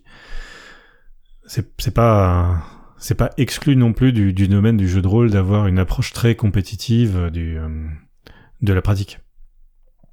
Par contre, effectivement, je te rejoins. euh, Et, là, le- l'exemple de Horror à Arkham et le jeu de cartes est, exemplaire. C'est qu'il y a un volume de mécanique complètement indécent, juste pour simuler ce que un MJ entre guillemets fait naturellement, juste en se basant sur euh, il faut que je raconte une histoire qui soit à peu près cohérente. Et là, tout, tout le temps de cerveau qui est consacré à gérer ces mécaniques-là, il est pas, bah, il te est pas de, sur l'histoire. de toute la narration en fait. Moi c'est vraiment moi qui, enfin moi j'aime beaucoup les jeux narratifs hein, malgré tout j'en ai j'en fais pas mal. Moi c'est toujours cette déception que j'ai avec ces jeux-là, c'est que je trouve que c'est des jeux qui en termes de règles, de mécanique, de lourdeur, de gestion, enfin si tu veux des jeux avec des mises en place abominables. Moi, je suis pas du tout du genre à râler sur la mise en place, je m'en fous un peu, mais là, enfin, enfin, quand tu mets en place les demeures de l'épouvante ou les contrées de l'horreur, c'est franchement, ça porte bien son nom. À côté de ça, euh, je- non, mais c'est vrai. Je trouve que quand on te dit, oh, euh, oh, un jeu de Vital Lacerda, c'est compliqué, j'ai envie de dire, mais non, moi, je vais te dire, je vais gérer les règles dans Descent de ligne de vue et compagnie, alors que t'es censé être en train de vivre un truc épique. Ça, c'est compliqué en fait, parce que c'est Ouais. complètement à côté de la plaque que quand tu joues à un jeu de gestion, de toute façon, t'es que dans du calcul. Enfin, t'es beaucoup dans du calcul. Donc, t'en as des couches et des couches, ça, ça, ça, ça te sort pas de ta partie. Au contraire, c'est cohérent avec ce que tu fais. Je sais pas si vous voyez mon. Et moi, tous ces jeux-là, je, je, je- je les adore et en même temps, je suis toujours un peu déçu, quoi. Enfin, j'ai. J'ai toujours de la déception à ces jeux-là. Bon, même s'il y en a que j'adore, Ouais. hein, mais. euh, Enfin, les horreurs à Arkham, JCE, je sais pas. Moi, je pense que j'ai jamais réussi à faire une partie où je j'ai pas fait une, une erreur de règle. Dans un sens comme dans l'autre, hein. enfin, profitable ou, ou en me. Bien en- sûr. Je sais pas vous, mais pour ceux qui ont joué, mais enfin, tous ces jeux-là, je trouve que tu fais toujours, des... t'as toujours l'impression, tu finis ta partie, tu fais, oh putain, on s'est encore planté, quoi. Mm. Bah Après, le- l'erreur de règle est plus, je trouve, est plus aussi, euh, plus- euh, a plus d'importance dans un jeu de société que dans un jeu de rôle, parce que euh, dans un jeu de rôle, voilà, même si on a raté une règle cette partie, euh, ça va, ça va pas changer Mm. l'histoire, quoi. Alors que euh, dans le jeu de société, si on a raté une règle, ça Oui. change les actions et ça change euh, l'histoire. Bah, c'est surtout Ouais. que dans un jeu de rôle, le MJ il peut très bien, euh, en fait, tu peux très bien avoir raté et lui il décide que t'as réussi et inverse. Enfin, tu vois, il y a quand même le, c'est le MJ, il est, il est là pour moduler ce qui, enfin, les règles aussi, l'application des règles. Je dis pas qu'il peut s'affranchir complètement des règles, m- mais il a quand même une certaine liberté pour les interpréter. Dans un jeu de société où tu joues, notamment les jeux comme ça coopératifs où tu joues contre le jeu, ben, si le jeu, lui, il interprète rien. C'est le jeu. Enfin, c'est une mécanique pure et, pure et dure. Donc, quand toi, tu t'es planté, tu te dis, tu sais, tu t'en sais rien de savoir si c'était une bonne fin, si c'était pas gênant ou pas. Enfin, tu vois, tu vois ce que je veux dire? Donc, forcément, tu, tu le vis pas, t'as pas le même sentiment de victoire que si t'avais vraiment gagné, quoi. Enfin, je sais pas. Mais c'est comme ça que je le vis. Je trouve que c'est, c'est ça qui est difficile. Euh, t'as toujours une petite, ins- tu ressors toujours insatisfait de ces jeux-là. C'est, moi, c'est mon constat, hein, en tant que joueuse. euh, Vraiment, euh, J'ai absolument le même constat, quoi. Franchement, euh, pareil. Moi, j'ai jamais essayé Time Stories. Euh, pourtant, j'ai regardé des vidéos, etc. Euh, si j'ai l'occasion, j'y jouerai, mais j'ai trop peur d'être frustré, quoi. De pas pouvoir ouvrir la porte à droite alors qu'elle apparaît sur l'image et que c'est pas prévu qu'on Ouais. ouvre la porte à droite, quoi. Et euh, c'est vrai qu'en jeu de rôle, euh, c'est une fausse impression, mais quand t'as un bon maître du jeu, t'as vraiment l'impression de pouvoir faire ce que tu veux. Tu peux la défoncer la porte, l'ouvrir, la dégonder, la brûler. euh, tu fais ce que tu veux. Alors, euh, le maître du jeu va te faire faire les conséquences, mais et c'est trop jouissif de faire ça. Alors quand c'est vrai que moi les jeux très narratifs, je suis tout le temps frustré. Il y avait Mice and Mystics aussi qui était euh, assez narratif, Oui. je trouvais. Et euh, c'est pareil, euh, ça me donne pas envie. Je me dis quitte à me mettre à perdre 2-3 heures à jouer à ça, je préfère faire une partie de jeu de rôle quoi. Quand je dis perdre, façon de parler, mais quitte à Oui, passer je vois ce 2-3 que heures à un jeu comme ça, oui. je fais un jeu de rôle moi, même un, un petit scénario, euh, je m'éclate et euh, c'est vrai que les jeux narratifs j'ai beaucoup de mal. Et tu vois, je pense que, par exemple, les jeux d'enquête sont plus fonctionnels. Les vraiment enquêtes, euh, quand je pense, en... enfin, je pense les. Ah détective ou euh, Harry ouais, ou, et ben, euh, sont- réussissent Sherlock Holmes, mieux, oui, oui, oui, réussissent fait. mieux, parce que en fait, les mécaniques sont très légères. Oui, oui, puis euh, t'as une histoire. Paradoxalement, je trouve qu'un un Sherlock Holmes à faire en jeu de rôle, ouais, c'est encore plus compliqué. Parce que là, faut prendre tes notes et tout ça. Ou, Mais- Mais tous ces Alors jeux d'enquête qui sont très narratifs, moi je pense à Détective, je pense qu'on est, euh, enfin Fendoel, je sais que toi t'as Ouais, beaucoup clairement. aimé aussi. C'est un jeu où la, mé- y a- la mécanique elle est, elle est ultra light en fait. Enfin, il y a, c'est pas compliqué. Donc jamais les règles elles te sont pénibles. Enfin, jamais les règles tu les, tu les vis comme quelque chose de lourd à, à gérer en fait. Et du coup t'es complètement immergé et tu te sens vraiment comme un, comme un détective. Pour le coup là t'as vraiment l'impression d'être le personnage que Oui, l'e- l'e- l'essentiel du jeu, l'essentiel du jeu, comme pour le jeu de rôle, il est hors du, hors du petit plateau. Il est, il est finalement euh, sur le grand tableau que tu as affiché dans Ouais. ton, dans, et, dans et ta salle tes de jeu. et- avec ton partenaire, et tes tes partenaires de vie, ouais. quoi. Voilà, donc t'es, t'es Et tu vraiment. noircis des pages et des pages de notes et de d'idées et de trucs. Ben voilà, c'est ça. qui- qui sont Et au niveau jeu, de l'émotion, c'est t'y es quoi. Au niveau des émotions, t'y es complètement. Mm. Mais parce que le but, oui, le but, c'est c'est pas de d'optimiser quelque chose. Le but, c'est il y y a une histoire. Après, dans les jeux genre euh, Sherlock Holmes, euh, l'histoire, euh, le, le fond est, est, le même pour tous les joueurs. Après, c'est quel chemin tu vas tu vas tu vas emprunter, qui tu vas aller voir.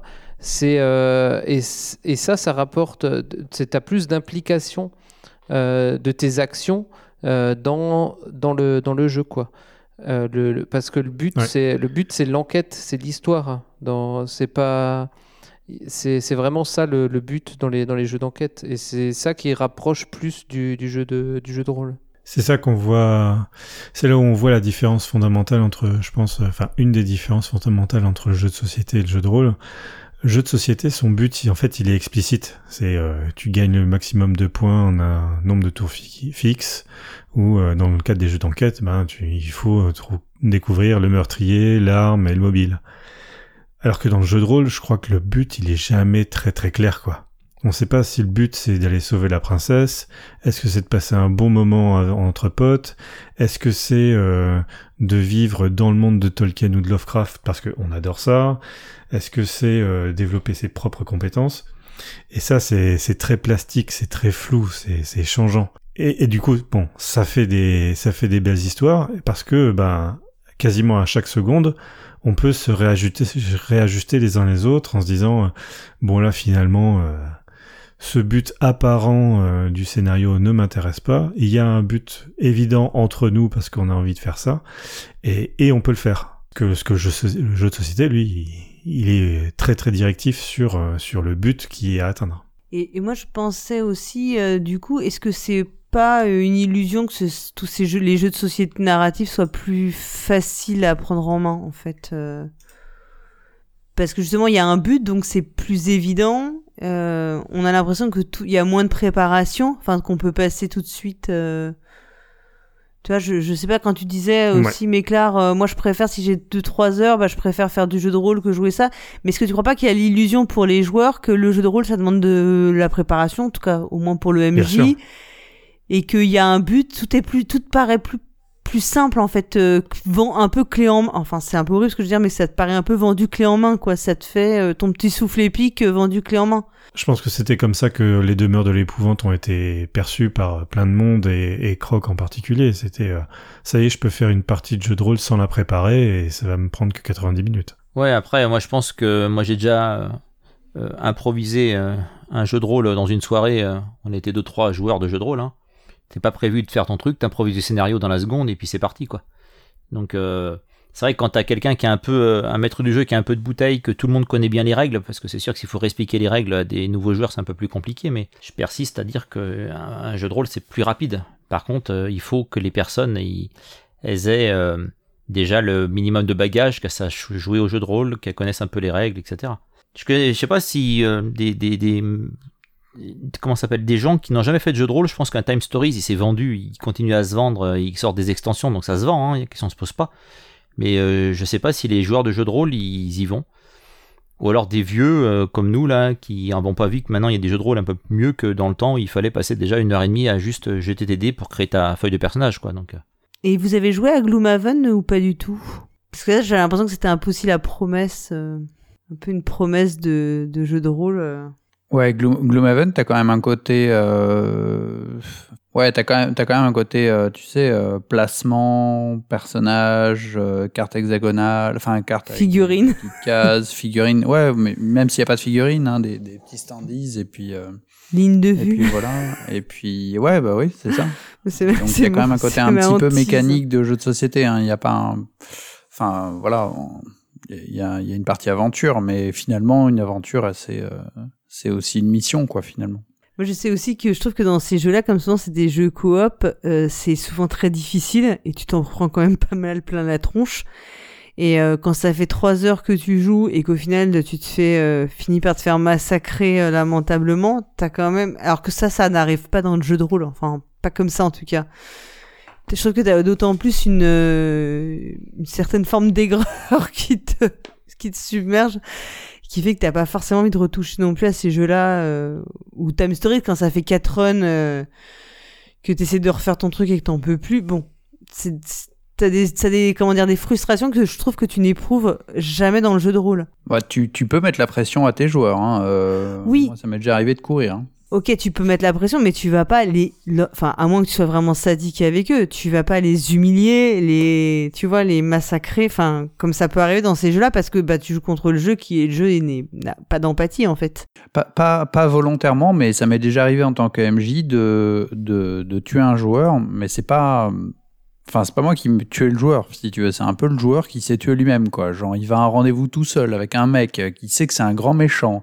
Euh, le mec, il se balade toujours avec plein de gens euh, à sa solde. Il y va, euh, il planque son cheval, il met son cheval super loin, il y va à patte au rendez-vous. il sait que c'est un traquenard, il y va. Ah bah tiens, c'est bizarre, il l'attaque tout de suite et il le et il l'endommage suffisamment et ils arrivent à le buter. Bah oui, bah Coco, désolé, t'as tout mis de ton côté pour que, que, que les, les, les PNJ te butent. Mais est-ce que j'ai été cruel? Ben Je lui ai mis 50 warnings au gars. hein, euh, Non, mais Je suis d'accord avec, je vois ce que tu veux dire, mais par exemple, tu vois, moi, je me souviens d'avoir joué, enfin, une des parties de Descent où, enfin, tu, tu finis par te faire massacrer, alors qu'en fait, enfin, tu- je dis pas que tu pouvais rien, mais c'est des mauvais jeux de jet de dés, enfin, t'es- et voilà, et tout, enfin, c'est un enchaînement de, de jets de dés dégueulasses, peut-être une ou deux mauvaises décisions, mais la, comment dire, la punition est très très violente par rapport aux erreurs que t'as pu commettre et, euh, du coup, bon, ça te vaccine un petit peu et tu te dis que finalement tu vas peut-être passer à autre chose euh, parce que t'en as. Enfin, je sais pas. Moi, c'est comme ça que je l'ai vécu. euh. Non, mais il y a des jeux plus punitifs que d'autres. Et effectivement, le. Bah. Tu, tu vois, je réfléchis et je me dis qu'effectivement, j'aime pas trop les jeux à la descente où au final, bah, tu peux faire 4 lancers de dés et si tes 4 lancers de dés, Mm. bah, ils sont pourris, ben, bah voilà, t'as rien fait, un zéro. Walou. Mais le jeu de rôle a quand même aussi ce côté-là. hein. Ah, je trouve que le jeu de rôle aussi a ce côté-là. Mais le, le MJ peut, peut contrebalancer certaines choses, quoi. Enfin. Ouais, mais si t'es en jeu de rôle, tu peux aussi, euh, tu peux aussi euh, arrêter de d'essayer. Je sais pas, moi par exemple, ça fait quatre fois que t'es avec ton arc et tu tires et t'arrives pas à l'avoir, euh, et que le mec se rapproche, bah à un moment, faut que tu lâches ton arc, hein, ou toi, et puis tu cours, je sais pas. L'avantage, c'est que tu peux éventuellement te dire, les dés, c'est foutu, et bah le seul truc qui me fera pas jeter de dés, c'est je- de me barrer en courant, bah je me barre en courant. Je trouve que tu as une petite porte de sortie, comme disait Paul Garat, t'as aussi le maître du jeu qui peut t'aider, mais tu as aussi des portes de sortie euh, narratives qui Mm. peuvent t'aider. Que t'as pas forcément. Ouais, ouais t'as pas forcément dans ces jeux-là. t'es- Tu peux te retrouver un peu coincé, quoi. Avec pas trop d'échappatoire. Je trouve que c'est. C'est la limite, en fait, de, bah, de, de, de jouer contre le jeu, en fait. Enfin, Mhm. Clairement. Bon, donc on, on dit quand même au final notre euh, si on veut faire de la enfin quelque chose de vraiment narratif et avec euh, où on, on a vraiment l'impression d'a- d'avoir la, la- le contrôle sur ce qu'on fait, il vaut mieux quand même faire du jeu de rôle. En tout cas, en tout cas, faut pas prendre ces jeux-là peut-être pour euh, ce qui ne t'apporteront pas quoi comme comme expérience de jeu. Est-ce que c'est- on peut c'est une sorte de conclusion Twin, tu penses? C'est pas mal, c'est pas mal. En fait, il faut c'est toujours pareil, il faut savoir ce qu'on cherche. Ouais, après on a, il y a- des jeux qu'on va pas réussir à, à caser dans Ouais. des cases. hein. Oui, ça je suis Il y a d'accord. Fog of Love. euh, Bon, alors c'est peut-être d'ailleurs pas trop narratif, mais plus dans l'interprétation de rôle. Donc aussi une, part importante de ce qu'est le, le jeu de rôle. Et c'est pas définitif de dire que Fog of Love euh, c'est plus un jeu de société que de Mm. qu'un jeu de rôle. hein. Ouais.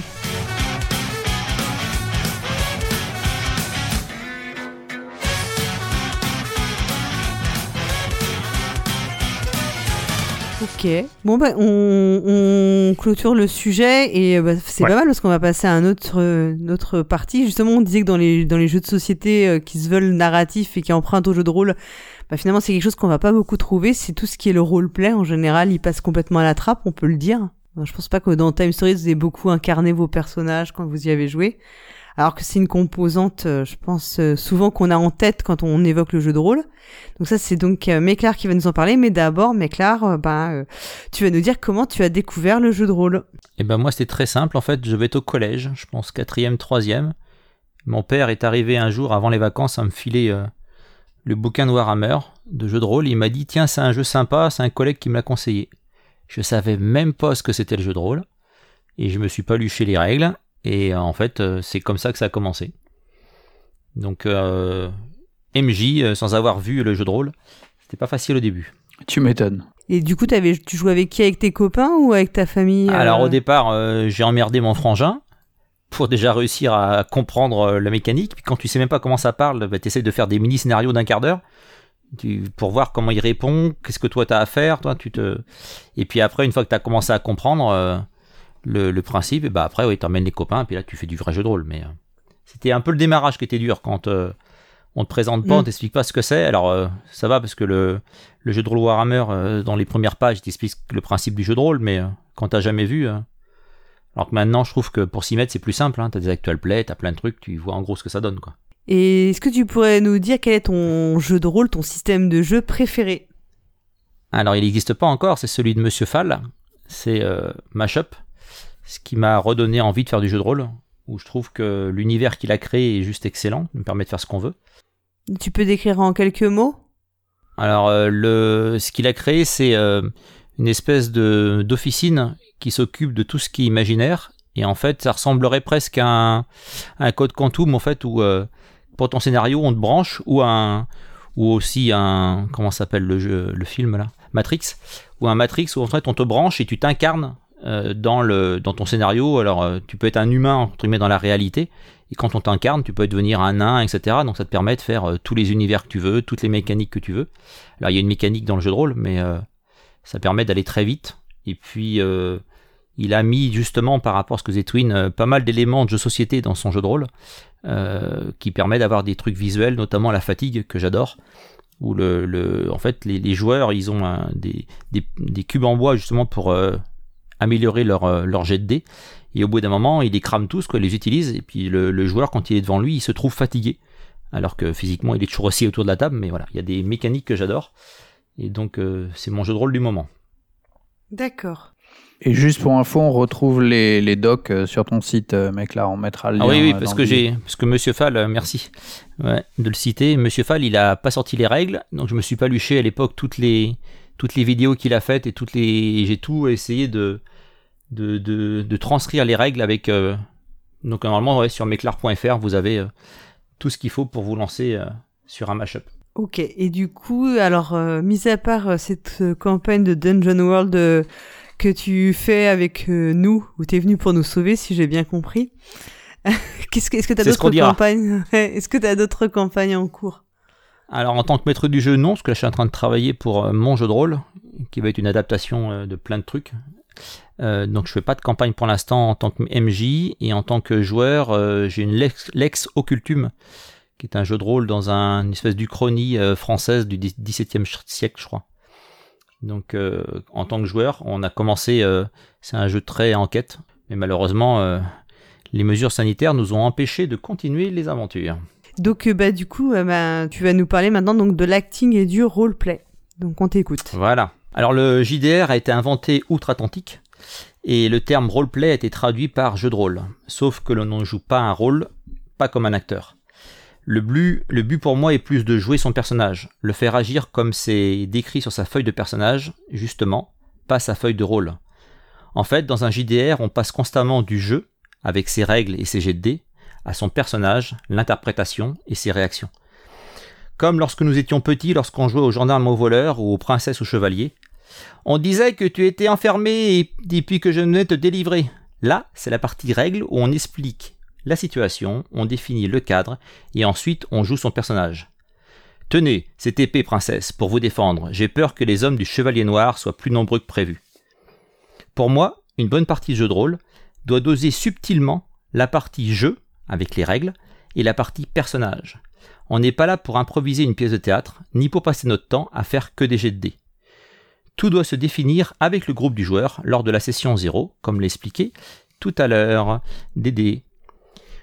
Lorsqu'on est à la création de son personnage euh, et de la constitution de votre groupe, vous devez parler de vos envies et de bien tous, MJ et joueurs, être en phase sur le déroulement d'une partie.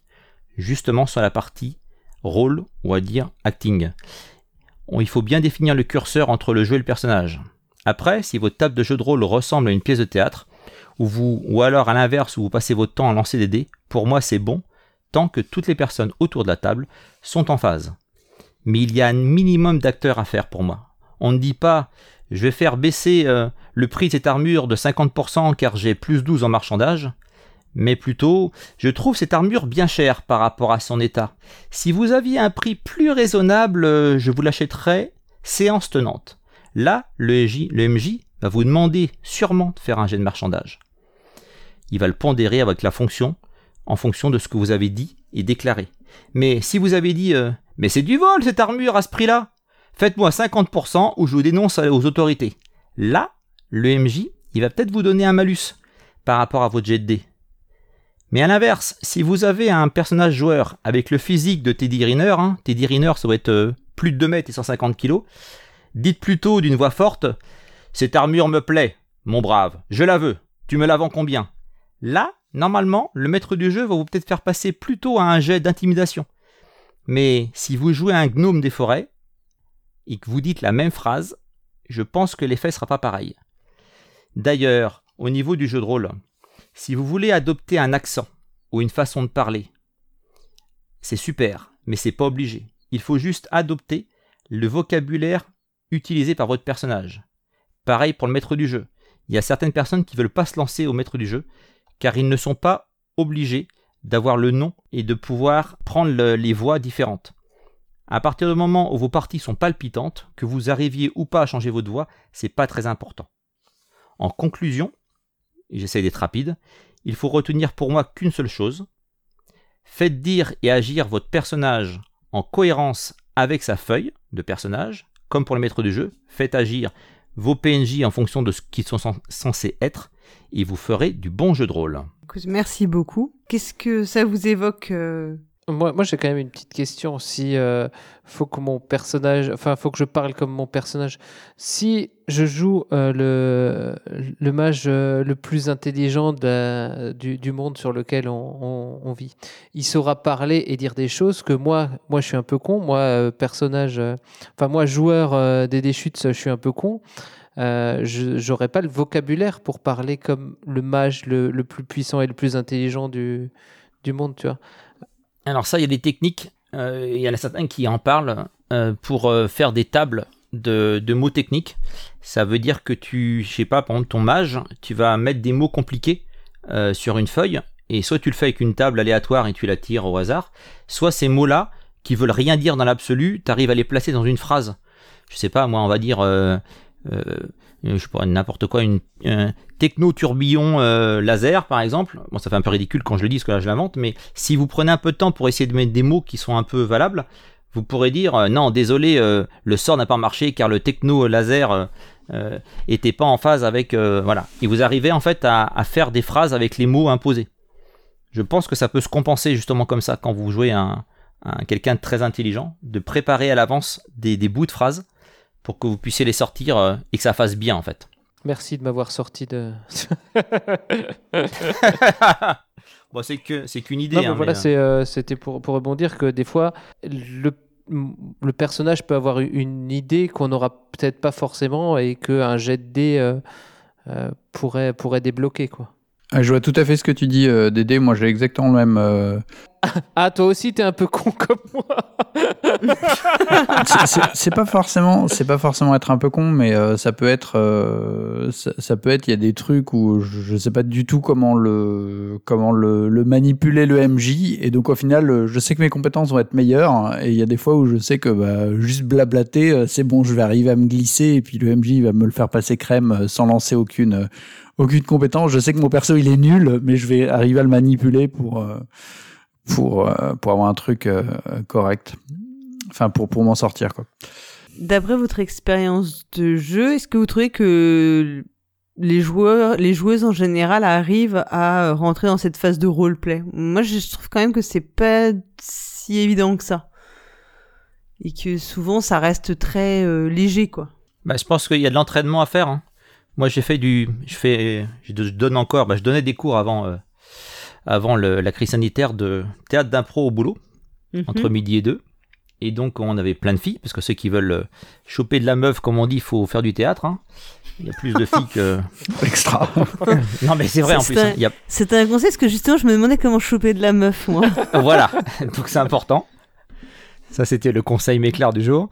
Euh, non, non, mais sérieusement, les filles, euh, ils ont un, de ce que j'ai remarqué moi de ma meilleure expérience, ils ont un petit temps de peut-être qui est euh, plus de pudeur, je sais pas comment l'exprimer, que les garçons euh, qui vont pas, certains vont pas hésiter à y aller. Alors c'est une généralité, hein, parce que j'ai rencontré des garçons très timides en théâtre d'impro, mais voilà. Et par contre, euh, une fois qu'elles ont juste passé la barrière, dire de, se dire bah j'ose le faire, bah elles le font très très bien. Donc je pense qu'en jeu de rôle c'est peut-être un peu la même chose. Ce que tu disais par rapport à Paul Gara tout à l'heure, par rapport aussi à, à tout ce que Mm. toi tu te refuses de jouer, etc. Je pense que Ouais. si t'es dedans, tu vas Oui, peut-être oui. faire un le passer le cap. Donc euh, Ah oui, oui, pense que c'est des barrières liées aussi, enfin pour des raisons, euh, voilà, on va pas revenir dessus, mais c'est des barrières que les femmes on a en général sur plein de choses en fait dans le dans le domaine, surtout quand t'es dans le domaine du public, qu'on des barrières euh, presque qu'on dont on n'a pas forcément conscience hein, d'ailleurs. Hein. Ensuite, il y a la technique de jouer alcoolisé. Hein. Je la connais bien celle-là. tu vois. Ouais, je disais, est-ce que les filles aussi jouent à, à- aux gendarmes voleur quand elles sont petits Moi, je sais que moi, je joue avec des voisines, mais euh, voilà, je, pense qu'il faut juste garder son, peut-être son. Alors peut-être que les femmes euh, grandissent plus dans leur tête que les hommes, mais euh, peut-être que les hommes restent encore enfants et osent pas, euh, osent fait encore les bêtises qu'il faisait à l'époque. Euh, honnêtement, euh, je pense que les petites filles qui, euh, qui jouent à la marchande ou qui jouent au, au si on tu as les dents à clichés ou, ou, ou avec une poupée ou quoi que ce soit, euh, c'est- c'est c'est pareil. Hein, c'est, enfin, je veux dire, il y a autant d'imagination là-dedans que. Bah, Il y a autant de roleplay en tout cas, je pense qu'il y a autant de roleplay. Ouais, il y a autant de roleplay, exactement. Mais est-ce qu'elles le perdent pas avec l'âge, avec, avec la maturité? C'est la société qui nous empêche beaucoup de d'oser nous affirmer, enfin c'est plutôt ça je pense. C'est plutôt que c'est pas quelque chose qu'on perd euh, de façon presque spontanée ou innée. Et toi, toi Twin, tu voulais dire quelque chose sur Euh, ton ouais. ressenti à tes tables de jeu? Est-ce que tu trouves que le roleplay c'est quelque chose qui est vraiment marqué ou qui est plus dur à mettre en place finalement? Alors, moi, j'ai plutôt tendance à être euh, à être permissif parce qu'il y a une grande différence avec entre le jeu de rôle et les autres autres activités. On parle du, du théâtre d'impro. Le théâtre d'impro, par exemple, on va se lancer dans cinq minutes et puis euh, ceux qui participent, ils sont à fond parce qu'ils ont que cinq minutes et il faut le faire et donc euh, ils mettent en place tout un tas de techniques pour euh, débloquer un corps, avoir une voix, avoir un tic, etc. Euh, le jeu de rôle, les séances vont faire plusieurs heures. Euh, on va peut-être jouer le même personnage pendant plusieurs séances. Euh, pour moi, c'est même pour des gens qui sont à fond dans l'interprétation et qui ont ces techniques-là, c'est très très long. C'est, ça demande un effort vraiment important. Euh, pour moi, je suis plus permissif et je dirais dans une partie de jeu de rôle euh, qui fait euh, trois heures, bah, il y a un service minimum à faire euh, pendant toute la partie. Et puis de temps en temps, quand on est dans le la bonne situation, ou parce qu'on a envie, ou parce qu'on a envie de d'imiter le roi Léodagan de Carmélide, on va se lancer dans cinq minutes vachement plus intenses où on va vraiment euh, interpréter complètement son euh, son personnage. Et je crois que ben, moi je vais je vais pas en exiger plus que ça. C'est-à-dire euh, faire le boulot minimum parce qu'on sait que c'est long et que ça demanderait trop d'efforts. Et puis ben laisser l'opportunité quand euh, quand on a envie de, de faire plaisir, de se faire plaisir, de se donner en spectacle ou euh, voilà, euh, d'avoir ces cinq minutes là hors euh, hors normes et, euh, et d'essayer d'en profiter à fond. T'as tout à fait raison. hein. Je pense que c'est trop agréable quand il y a des moments, en fait, t'interagis avec le PNJ, donc en fait le MJ. Tu parles avec euh, ton personnage, tu te fais répondre et ça fait presque un quart d'heure que le groupe euh, échange. Il n'y a pas eu un seul jet de dés et pourtant l'aventure elle a bien avancé quoi. Parce qu'il n'y avait pas besoin. euh, le mec il a une vraie excuse. Euh, moi j'ai eu l'exemple dans un scénario d'une joueuse qui, en fait, en arrivant euh, pour essayer d'interroger une une commerçante, a prétendu être la sœur du maire dès le début de l'im- l'impro. Et là, tu fais, bah, on est, on est mal barré parce qu'en fait, euh, c'était un petit village, tout le monde se connaissait. Alors après, il a fallu qu'elle justifie pourquoi le maire l'avait jamais présenté. Donc en fait, on était foutu dès le début. C'était même plus la peine de faire un jet de dés, là, à l'inverse. Ou alors, il y avait un malus de moins 40, quoi. Et euh, voilà, je pense que là, il y a même, on a même été obligé de reprendre l'histoire parce qu'en fait, c'était foutu autrement. On a fait un reset. Bah, pas l'histoire complète, mais euh, on a refait la personne qui rentre parce que c'était une joueuse débutante. Et, euh, euh, c'est vrai que d'arriver avec une excuse foireuse, mais bien foireuse, et bah ça marche pas quoi. Là, typiquement, là le roleplay, il fait que ça marche pas. Oui, alors, par contre, c'est des super souvenirs quand tu la vois ramer comme un euh, voilà. Mais euh, mais vrai, pour pour l'histoire, à un moment, c'est pas possible quoi. Tu peux pas être la sœur du maire dans un petit village si personne te connaît, ou alors faut faut déjà se blinder avant, faut connaître un peu le maire, faut expliquer pourquoi il t'a jamais présenté. Mais euh, Bah en fait, en fait, moi, ce que je trouve euh, difficile, c'est ce que tu expliquais aussi, c'est que tu dois être faire du roleplay, ça nécessite quand même un effort. Si tu rajoutes à ça le fait que tu as une base de règles à maîtriser et plus que souvent, alors soit t'es dans de l'enquête, enfin en tout cas, faut quand même que tu te concentres, prennes des notes. C'est vrai que c'est ça fait beaucoup en fait pour, euh, enfin c'est c'est c'est pas c'est pas évident quoi de de concentrer autant pendant deux trois heures, euh, de rester concentré, etc. Du coup, je trouve que c'est c'est dur, surtout quand t'es débutant, d'imposer et euh, d'imposer, ouais, de vraiment de faire d'être tout le temps, enfin, de l'imposer aux joueurs. D'ailleurs, de toute façon, je pense que pas que tu puisses l'imposer. Je pense que ça vient naturellement ou ça ne le vient pas, quoi. T'as quand même des guerres de clochers, hein. quand même des gens qui considèrent que si par exemple tu, tu parles, euh, il y a certains qui sont presque en 100% roleplay. Euh, moi, euh, je sais pas, j'ai jamais vécu ça, mais je pense que ça doit être intenable au bout d'une heure. hein. je n'en peux plus, quoi. Là, faut qu'elle a- il faut vous arrêter. Bah ouais, mais le mec qui a un monsieur. accent. euh, moi, j'avais un joueur, euh, il était noble. Prenait tous les autres pour de la merde. Mais vraiment, hein, il nous prenait. euh, il jouait avec nous, hein, pourtant. Mais quand il jouait son noble, t'avais envie de le tuer tout le temps. C'est-à-dire qu'il fallait aller lui chercher son pain ou des trucs comme ça. Tu dis, mais. euh, Et puis, euh, t'avais envie de le tuer. Mais c'était hyper rigolo parce que ça durait 5 minutes. Tu voyais bien que le joueur, il, il incarnait son noble bah, e- exécrable, quoi. Mais par contre, tu, tu, je sais pas moi, ça dure, c'est même si ça dure un quart d'heure, je pense qu'on aurait vraiment tué les joueurs. Donc je pense que ouais, et puis à l'inverse, t'en as certains qui considèrent que, moi ce que je trouve c'est le minimum quoi, de dire, euh, voilà, je vais essayer de marchander, tu préviens le maître du jeu, puis après tu essayes de dire, euh, bonjour, euh, voilà, je voudrais essayer d'avoir l'armure moins chère, et puis en fonction de comment tu te débrouilles, tu peux compenser. Mais c'est vrai que, par contre, est-ce que quelqu'un qui a pas de bagou du tout, qui, qui, qui est vraiment très timide dans, dans la vraie vie, est-ce qu'il est capable de jouer un, de jouer un quelqu'un d'expansif ou un négociateur ou un espèce de d'escroc fini? Là, j'ai plus de mal hein, par rapport à ce que tu disais. Hein. C'est c'est ça aussi qui est un peu dur parce que si, si tu commences à dire euh, que c'est un- indispensable d'avoir un peu ça et que tu tombes sur des gens pour qui c'est vraiment dur socialement, enfin pour qui c'est vraiment un effort et même euh, ça peut de leur imposer de rentrer trop dans le roleplay, bah finalement tu les exclus un peu du jeu. Or le but il est pas là. C'est peut-être en peut-être qu'il faut tolérer, enfin faut accepter de tolérer qu'il y en ait qui rentrent pas dedans pour que au fil de l'eau, enfin au fil du temps, ils moi, je trouve ça hyper difficile. Hein, de... T'as des gens qui sont quand même complètement réfractaires à tout roleplay. Enfin, C'est là qu'il faut peut-être aussi que dire aux joueurs débutants qu'il faut peut-être qu'ils prennent un personnage qui leur ressemble assez quoi. Si t'es Hmm. timide, euh, bah et puis je sais pas moi, Oui. t'es un- bah, tu prends un barbare, tu vas pas prendre un. bah, c'est pour ça que je pense que c'est toujours euh, quand même plus simple. Enfin, c'est quand même dur de, de, de jouer quelqu'un qui est trop différent de toi, en fait. Bah, Moi, j'avais fait un.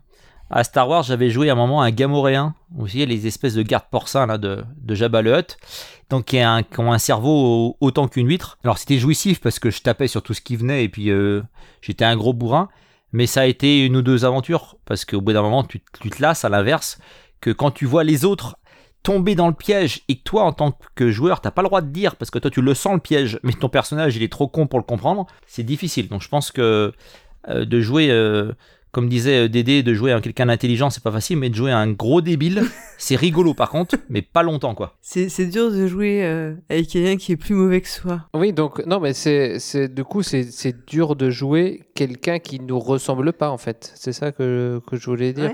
Ouais, ouais. Et euh, Mais en fait, on en revient toujours à ça. C'est plus du... pour plein de raisons. En fait, il y a, il y a pas que, enfin, il y a plein de raisons qui font que c'est dur de jouer quelqu'un de différent de toi. après, ça peut être aussi un bon moyen pour quelqu'un, euh, justement, d'essayer de, pour quelqu'un de timide, de jouer quelqu'un qui, un, personnage qui ne serait pas timide. Et ça peut, pour essayer de, de prendre un petit peu, voilà, de, de travailler un peu sur, sur lui pour, euh, sur, sur ce point-là via le, jeu de rôle, euh, via une pratique un peu, voilà, où, où on s'amuse pour un, sur un point sur lequel il serait moins, moins à l'aise, quoi. Je suis d'accord, faut juste qu'ils prennent pas trop. Par exemple, si on considère que la valeur euh, c'est sur sur euh, je sais pas moi sur 100%, euh, vaut mieux qu'ils mettent plutôt s'il est timide plutôt qu'ils mettent à 60% son personnage et puis qu'ils gardent ses pourcentages pour d'autres trucs que d'essayer de le foutre à 80 et 90. En fait, pour moi, c'est la marche, faut pas qu'elle soit trop haute, c'est plus ça. Mais oui, oui, quelqu'un peut, je pense, s'y mettre, mais euh, euh, s'il est timide déjà, euh, ça peut ne pas être facile. Puis il y a des joueurs en jeu de rôle qui sont là même pour suivre. Hein.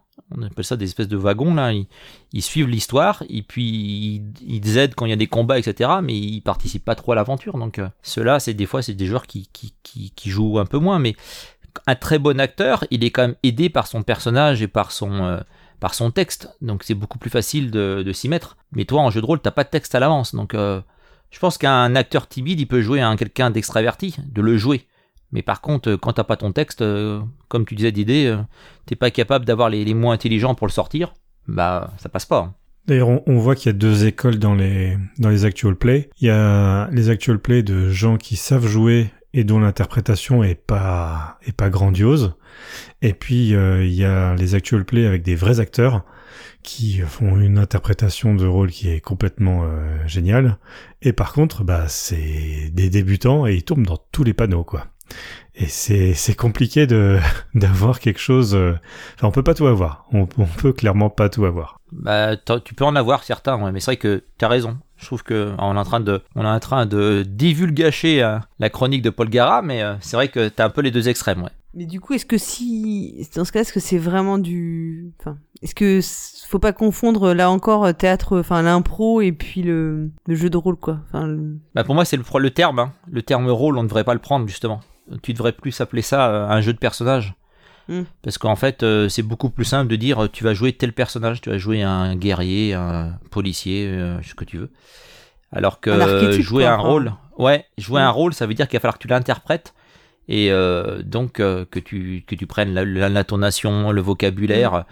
Voilà, c'est ça peut être très dur. Et en plus, enfin, moi, ce que je trouve très dur, parce que ça, c'est affreux, parce que dans le roleplay, parfois, il y a des moments gênants aussi. Et ça, on n'y peut rien. hein. On peut dire, on peut rester, on peut se dire, on est bienveillant, machin et tout. Il y a quand même des moments où ça paraît que quelqu'un soit juste ridicule, et on, ça, enfin, tu vois, c'est, c'est pas de chance, quoi. Et ça, c'est dur, je trouve, euh, moralement, pour le groupe, quoi, quand ça arrive. Y compris le MJ, hein, qui peut, tu vois, faire un truc, euh, ouais, qui, qui fonctionne pas. Enfin, je sais pas, un accent qui te rappelle plus Michel Leb qu'autre chose. Enfin, non, mais c'est c'est vrai. Enfin, tu vois, et ça, tu, on peut dire, il faut être bienveillant, il faut être bienveillant. Si tu, si toi, au fond de toi, tu trouves ça ridicule sur le moment, bah, tu risques d'avoir une réaction qui est pas hyper, qui est pas trop celle de la bienveillance, quoi. Et ça, ça se commande pas toujours. Enfin, c'est un peu comme quand tu te marques quand quelqu'un se casse la gueule, hein. Tu sais que c'est pas bien, mais ça peut arriver que tu sens même que tu puisses te maîtriser, quoi. Et encore, ça va si c'est un joueur. Le pire, pour moi, c'est un maître du jeu qui essaierait de se forcer à prendre des accents qu'il n'est pas capable de tenir ou que les accents sont euh, correspondent pas, on va dire, à l'archétype de ce qu'on imagine. Quoi. Un, ma- un mafieux, il, est- il a l'accent italien, toi, hein, pour faire cliché. Mais... Ah, mais ça tombe bien de parler le cliché. euh, Ma chronique, c'est sur les clichés.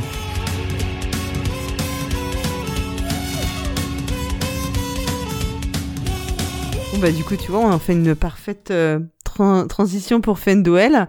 Donc, toi, tu vas nous parler justement des personnages féminins et notamment les jeux de rôle des années 70. Mais d'abord, tu vas euh, passer euh, à la moulinette des petites questions. Donc, toi, comment tu as découvert le jeu de rôle Fenduel Bah, C'est une, très bonne question en fait que j'y j'y ai un petit peu réfléchi. J'ai eu le temps pendant les chroniques des autres, euh, des autres participants.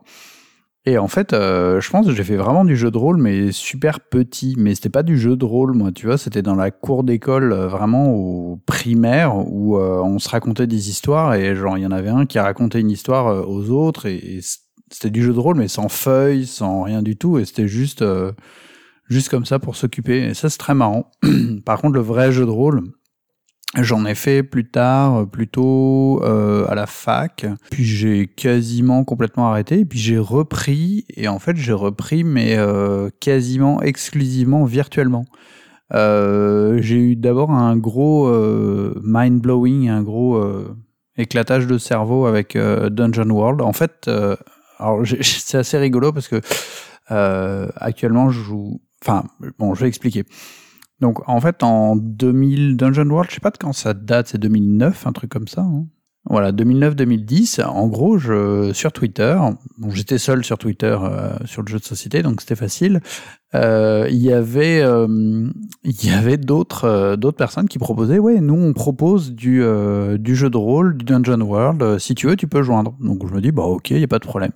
Je me retrouve dans une partie avec avec bon en fait des grosses pointures du jeu de rôle. hein. Il y avait donc Eric Niodan qui était un MJ, bon pour ceux qui connaissent. Il y avait aussi Michael, donc c'est un, gars qui fait la le podcast Radio Rolliste. Donc voilà, c'est un gars de Radio Rolliste. Il y avait enfin voilà d'autres personnes, d'autres pointures.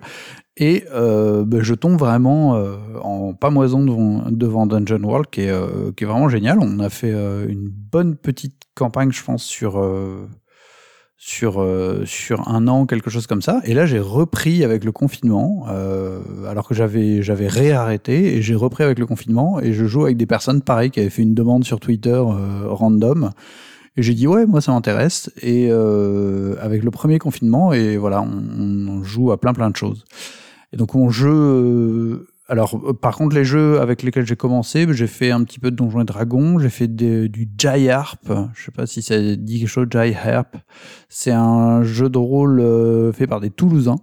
Ça c'était au tout début du Elric aussi, Elric basé sur le, le la les, série les de livres de, de Michael. Moorcock. Ouais. Exactement. Euh, voilà, ce genre, ce genre de, de petits, euh, de petits univers. J'ai fait aussi pas mal d'ADC, d'a- d'appels de Cthulhu. Et puis, bah, actuellement, là, je joue donc toujours à distance avec des joueurs que j'ai jamais vus de ma vie.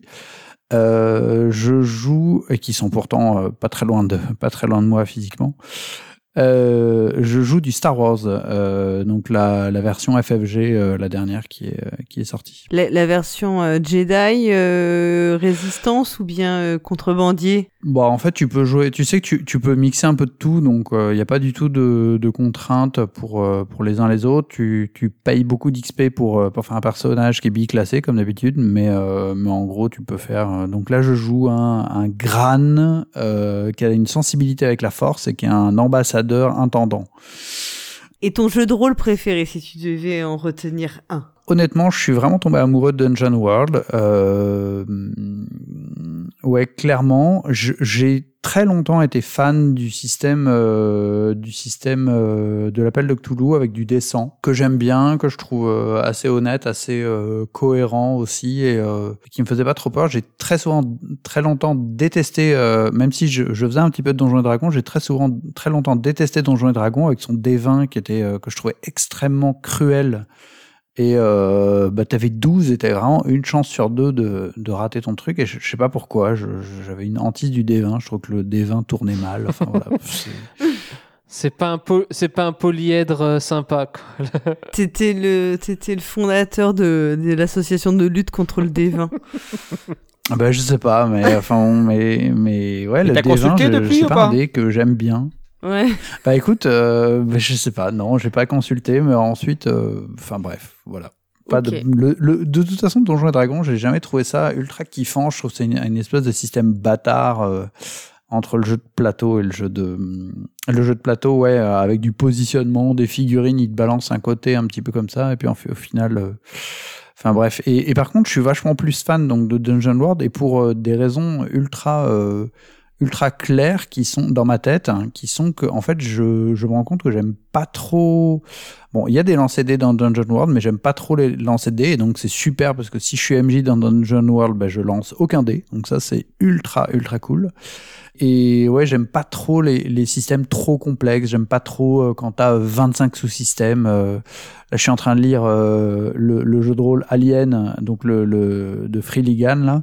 Euh, qui est euh, qui est très bien, mais euh, genre tu t'étouffes. alors si ton personnage se noie dans de l'eau, bah tu tu jettes tel dé pour faire tel truc. S'il se noie, alors non, si par contre il est dans l'espace et qu'il s'étouffe, alors par contre ça c'est autre chose. Donc quand tu, tu dois faire ça. Ensuite si tu donc tu es là tu fais waouh ok donc là il faut que je me fasse tu vois un ar une arborescence de possibilités pour savoir en gros qu'est-ce qui va se passer. Bref voilà. Mais mais donc plutôt simple le, le, le bah, donc les systèmes plutôt simples, voilà. Clairement. Mais, mais tu vois, j'en reviens à repenser à ma première expérience du jeu de rôle où finalement on n'avait pas de dés, on n'avait pas de, de feuilles de perso et tu te dis, bah finalement c'est ça le jeu de rôle, c'est raconter une histoire.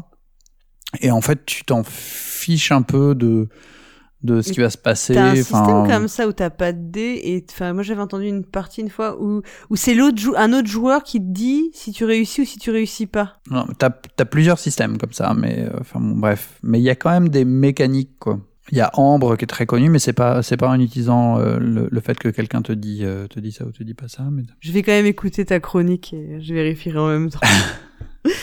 du coup, on t'écoute. Vas-y, dis-nous. Bah, donc en fait, ma chronique, elle a une, très longue introduction et euh, par contre, j'ai plusieurs endroits où vous pouvez intervenir. Donc n'hésitez pas à intervenir à n'importe quel moment parce que j'ai plus écrit ça sous forme d'une espèce de petit dialogue.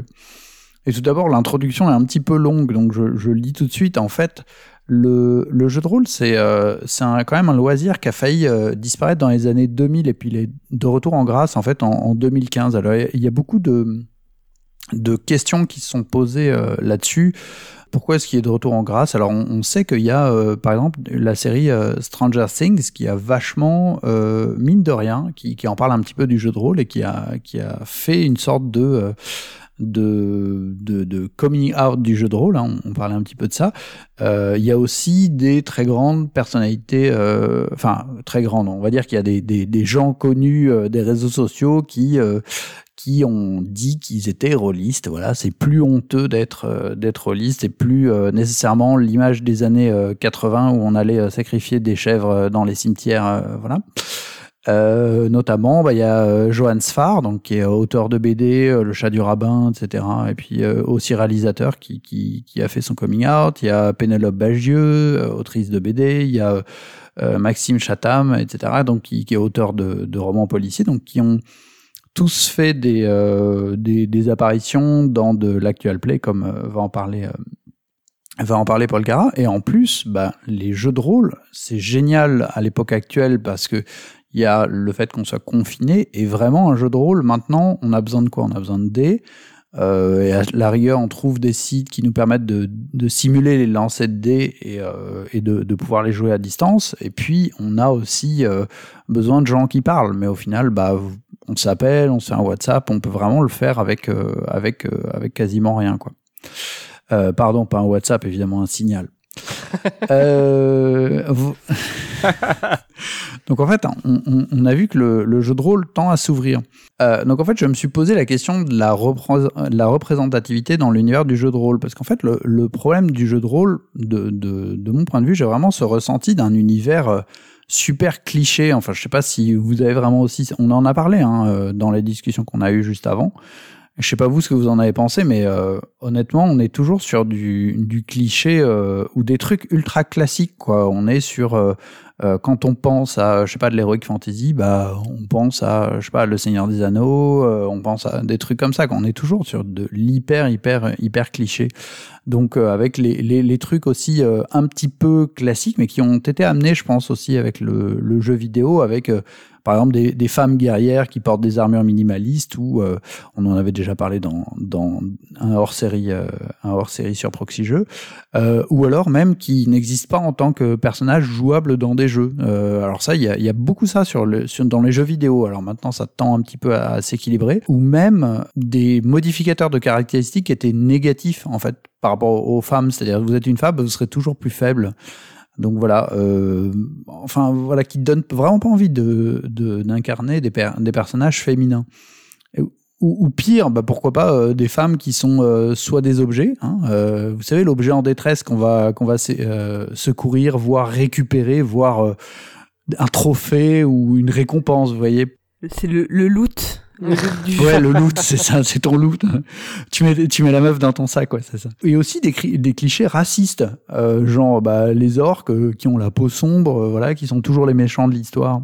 Bah, le, le, le, jeu de rôle, comme, euh, comme tous ces médias qui d'ailleurs euh, font leur, euh, qui deviennent un peu plus, un peu plus euh, mainstream, un peu plus euh, commun, entame une certaine remise en question. Donc, par exemple, bah, on avait euh, D&D, on, parlait justement des, des, des choses racistes euh, dans D&D, bah, ils ont fait des ajustements dans les nouvelles versions avec euh, voilà, on peut jouer maintenant des orques qui ont des caractéristiques d'intelligence équivalentes aux autres, aux autres espèces. On n'est pas obligé de se taper un moins 2 en intelligence. Enfin, voilà. Voilà, ma chronique, euh, je voulais la porter justement sur, euh, sur, sur les femmes, sur le, le, sujet des femmes. Et pour ça, j'ai trouvé un article qui, était très, qui est très chouette. Donc, c'est un, un, joli papier en plus qui est écrit en français.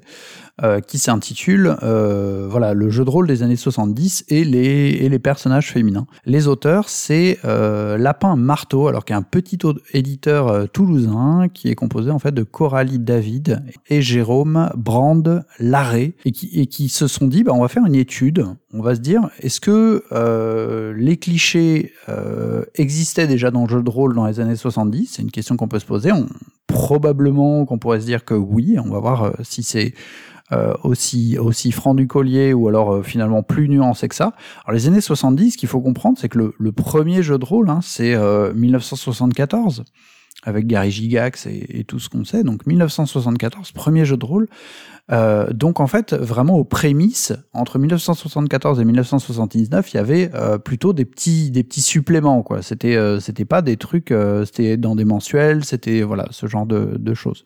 Bon, on n'était pas forcément tous nés, mais mais c'est ce qui situe en fait dans le dans le contexte. L'article est très bien fait ils expliquent que, bah, en fait, ils ont pu retrouver euh, les traces des différents clubs de jeux de rôle de, de ces époques-là, de certains clubs de jeux de rôle, notamment les premiers clubs de jeux de rôle. Ils sont même capables de nommer dans l'article, en fait, le nom des, des, des femmes qui, euh, qui ont participé à, durant ces premières années, qui faisaient partie du club de jeux de rôle. Et donc, il y en avait entre 5 et 10% de joueuses. Alors, ce qu'il faut comprendre, c'est que les femmes sont pas du tout absentes du milieu rôliste dans ces époques-là. Hein. Euh, on a euh, plusieurs femmes euh, importantes. Par exemple, le premier euh, périodique rôliste qui s'appelait euh, Alarums and Excursions. Il était dirigé par Lee Gold, qui est une, euh, qui est une femme qui est une femme. Donc il n'y avait pas beaucoup de femmes, mais il y en avait quand même. C'était quand même un milieu euh, euh, déjà, elles étaient, elles étaient présentes. Donc elles sont pas complètement absentes, même si c'est quand même une hyper minorité. On est bien d'accord, 5-10%, c'est pas, c'est pas la folie. Donc ce qu'ils ont fait, ils ont pris 45 jeux de rôle, donc des vrais jeux de rôle. Euh, ils ont pris 45 jeux de rôle qui ont été publiés entre 1974 et 1979, et ils se sont dit, bah on va regarder déjà si on fait clairement mention du fait qu'on peut incarner une femme ou pas dans ces jeux de rôle. Or, leur résultat, c'est, alors je vais le faire très vite, vous avez 40% de jeux de rôle où on peut clairement incarner une femme. C'est-à-dire, on peut choisir un genre, d'accord, et puis on va clairement incarner une femme. On a 20% où c'est probablement possible, c'est-à-dire qu'ils nomment à certains moments, ils disent le joueur ou la joueuse, mais ils te disent pas euh, que tu, y le personnage n'est pas particulièrement genré. D'accord, donc euh, tu, tu, tu, on ne dit pas clairement c'est un homme, c'est une femme, voilà, c'est, c'est, ils te disent pas euh, ton personnage sera un homme ou ton personnage sera une femme, donc c'est pas prédéfini. Il y en a 25% pour lesquels c'est possible, mais rien n'est clairement écrit, c'est-à-dire il y a absolument rien sur le sujet. Ils parlent pas de du joueur la joueuse, enfin voilà, le, il n'y a pas d'alternance du tout, tout est au peut-être tout est au masculin, etc. Donc donc voilà, il y a ce genre de ce genre de cas, donc c'est 25%. Donc en fait, ça, ça, nous fait, si on regarde bien, il y a 60% où bah, potentiellement euh, c'est déjà indiqué qu'on pourrait avoir une joueuse, hein, euh, clairement. 25% où euh, bah, c'est pas clairement dit, et 13% où c'est totalement sans personnage féminin, c'est-à-dire c'est clairement dit, tu ne peux pas incarner une, une femme. D'accord? Alors vous regarderez que ce pourcentage-là, donc 40 plus 20, plus 25 plus 13, euh, ça fait pas 100. Euh, je sais compter, vous inquiétez pas. C'est juste que euh, il y a des jeux de rôle où on n'incarnait pas des, des, humains. Donc en fait, c'était euh, ou des humanoïdes. Donc c'était un peu plus compliqué. Genre si vous incarnez que des monstres ou des robots. Ouais, des robots ou des trucs. Bah il y a, y a, pas il y a pas forcément de genre. Donc c'était un petit peu plus compliqué. Donc si on regarde en résumé, bah, c'est 80%.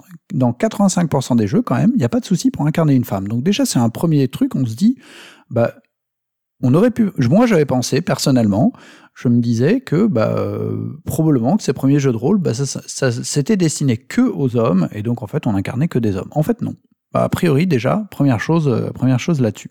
Par contre, euh, si on regarde dans le détail, bah, quand on incarne des femmes, c'est souvent avec une expérience de jeu que je dirais dégradée. C'est-à-dire, bah, c'est exactement ce que je disais dans mon, préambule au final. Soit vous avez des choses qui sont similaires euh, aux, hommes, mais ça reste quand même une minorité de, jeux de rôle, soit vous en avez une majorité où en gros bah, vous êtes une femme, bah, tiens prends-toi ça, t'as 4 points, 4 points de, de telles caractéristiques en moins dans ta gueule.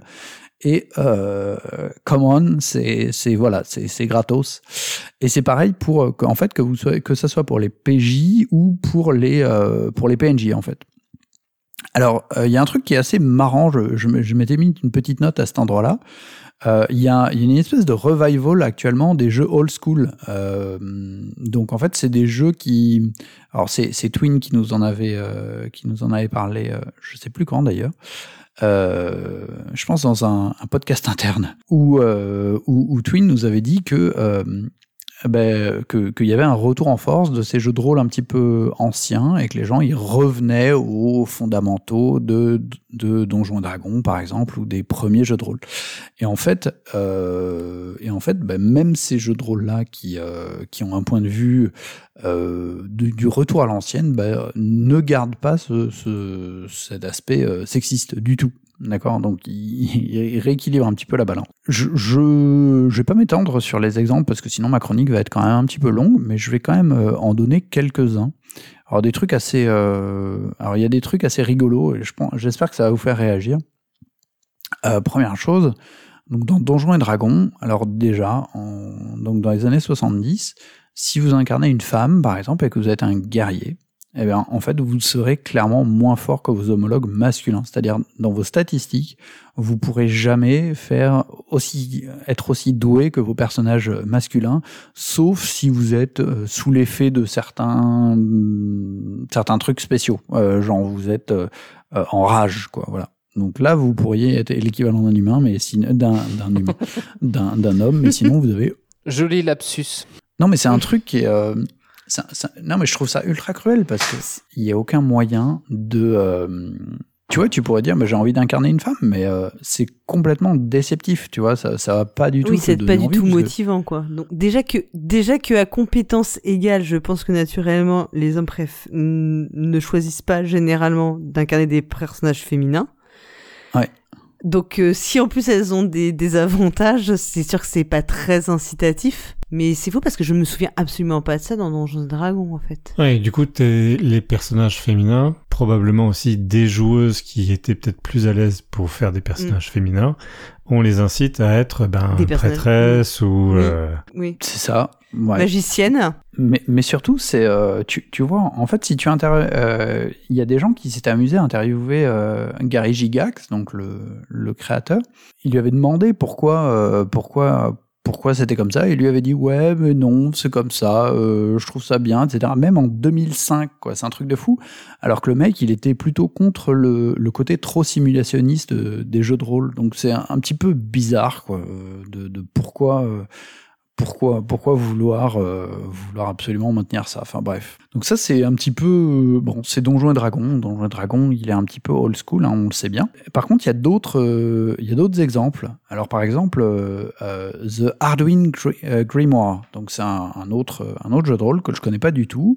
Dans ce cas-là, ils avaient réussi à trouver une espèce d'équilibre, c'est-à-dire les femmes sont meilleures en intelligence, en charisme, en agilité, en dextérité, mais sont moins douées en sagesse, force, constitution, mécanique et natation. Voilà. Par contre, les- le, la conclusion de leur, de leur petit truc, c'est au global, les hommes sont légèrement avantagés, mais ça reste à peu près équivalent. Les femmes commencent avec un PV de plus que les, euh, un PV de plus pour les personnages humains. On est plus résistante. Une petite équilibration.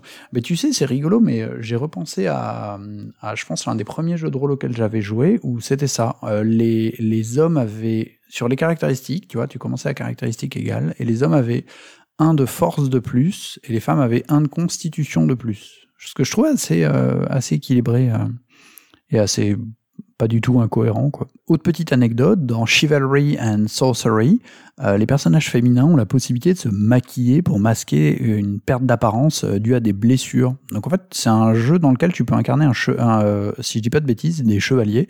Et les chevaliers peuvent être des femmes. Et en gros, t'as, t'as, voilà, de petites, des petites différences. Et ils ont quand même trouvé un jeu de rôle euh, qui est Space, Spaceship and Spaceman, euh, qui inclut les Space Women, donc, si vous l'avez compris, qui donne un avantage aux femmes. Les, les femmes perdent deux points de force, mais par contre, elles ont un point de caractère, euh, un point de charisme, mais par contre, elles ont un point de charisme en plus, un point de contact en plus et trois points de potentiel psionique en plus. Donc en fait, euh, être une femme est un avantage vu que vous avez bah, finalement cinq points supplémentaires euh, quand vous en perdez deux. Donc vous avez un bonus de plus trois points. Donc ça, c'était assez marrant. Alors j'ai aussi une partie sur les PNJ. Donc euh, bah, pareil pour les PNJ, hein, juste pour votre info. Alors ça c'est excellent, hein, euh, Donjons et Dragons, mais honnêtement, je crois qu'ils ont, ils ont, ils ont vraiment les, euh, enfin ils cochent toutes les cases des, des, des trucs, euh, J'ai- cru trucs que t'allais- nous sortir une expression, genre ils ont vraiment chié dans la colle ou un truc comme ça. Bah, Pour nous je vais pas expliquer dire que ça, mais vraiment ils faisaient vraiment, vraiment n'importe quoi. Ils sont mauvais quoi. En gros, les femmes sont les femmes sont toujours plus faibles que les que les hommes dans Donjons et Dragons, euh, PJ ou PNJ. C'est c'est pas compliqué. Mais est-ce que vous avez parlé entendu parler du Harlot Table, Har- Harlot's Table Alors moi, je connais pas du tout le mot Harlots, Non. mais parce que je m'y connais pas assez en prostituée. Parce que C'est en une gros, traînée. euh, dans ouais. Donjons et Ah, bah, on Dragons, retourne dans les bordels Donjons tout à l'heure. Il y a une table de rencontre de prostituées et en gros, il y a 12 types de prostituées, prostituées différentes.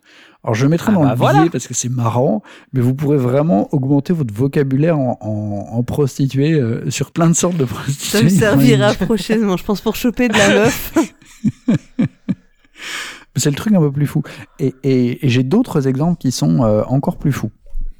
Dans En Garde, donc pareil, jeu, jeu de rôle des années 70, les, les PJ, alors qui ne peuvent être que des hommes dans ce cas-là, doivent fréquenter régulièrement des maisons closes ou entretenir des maîtresses sous peine de voir leur statut décliner.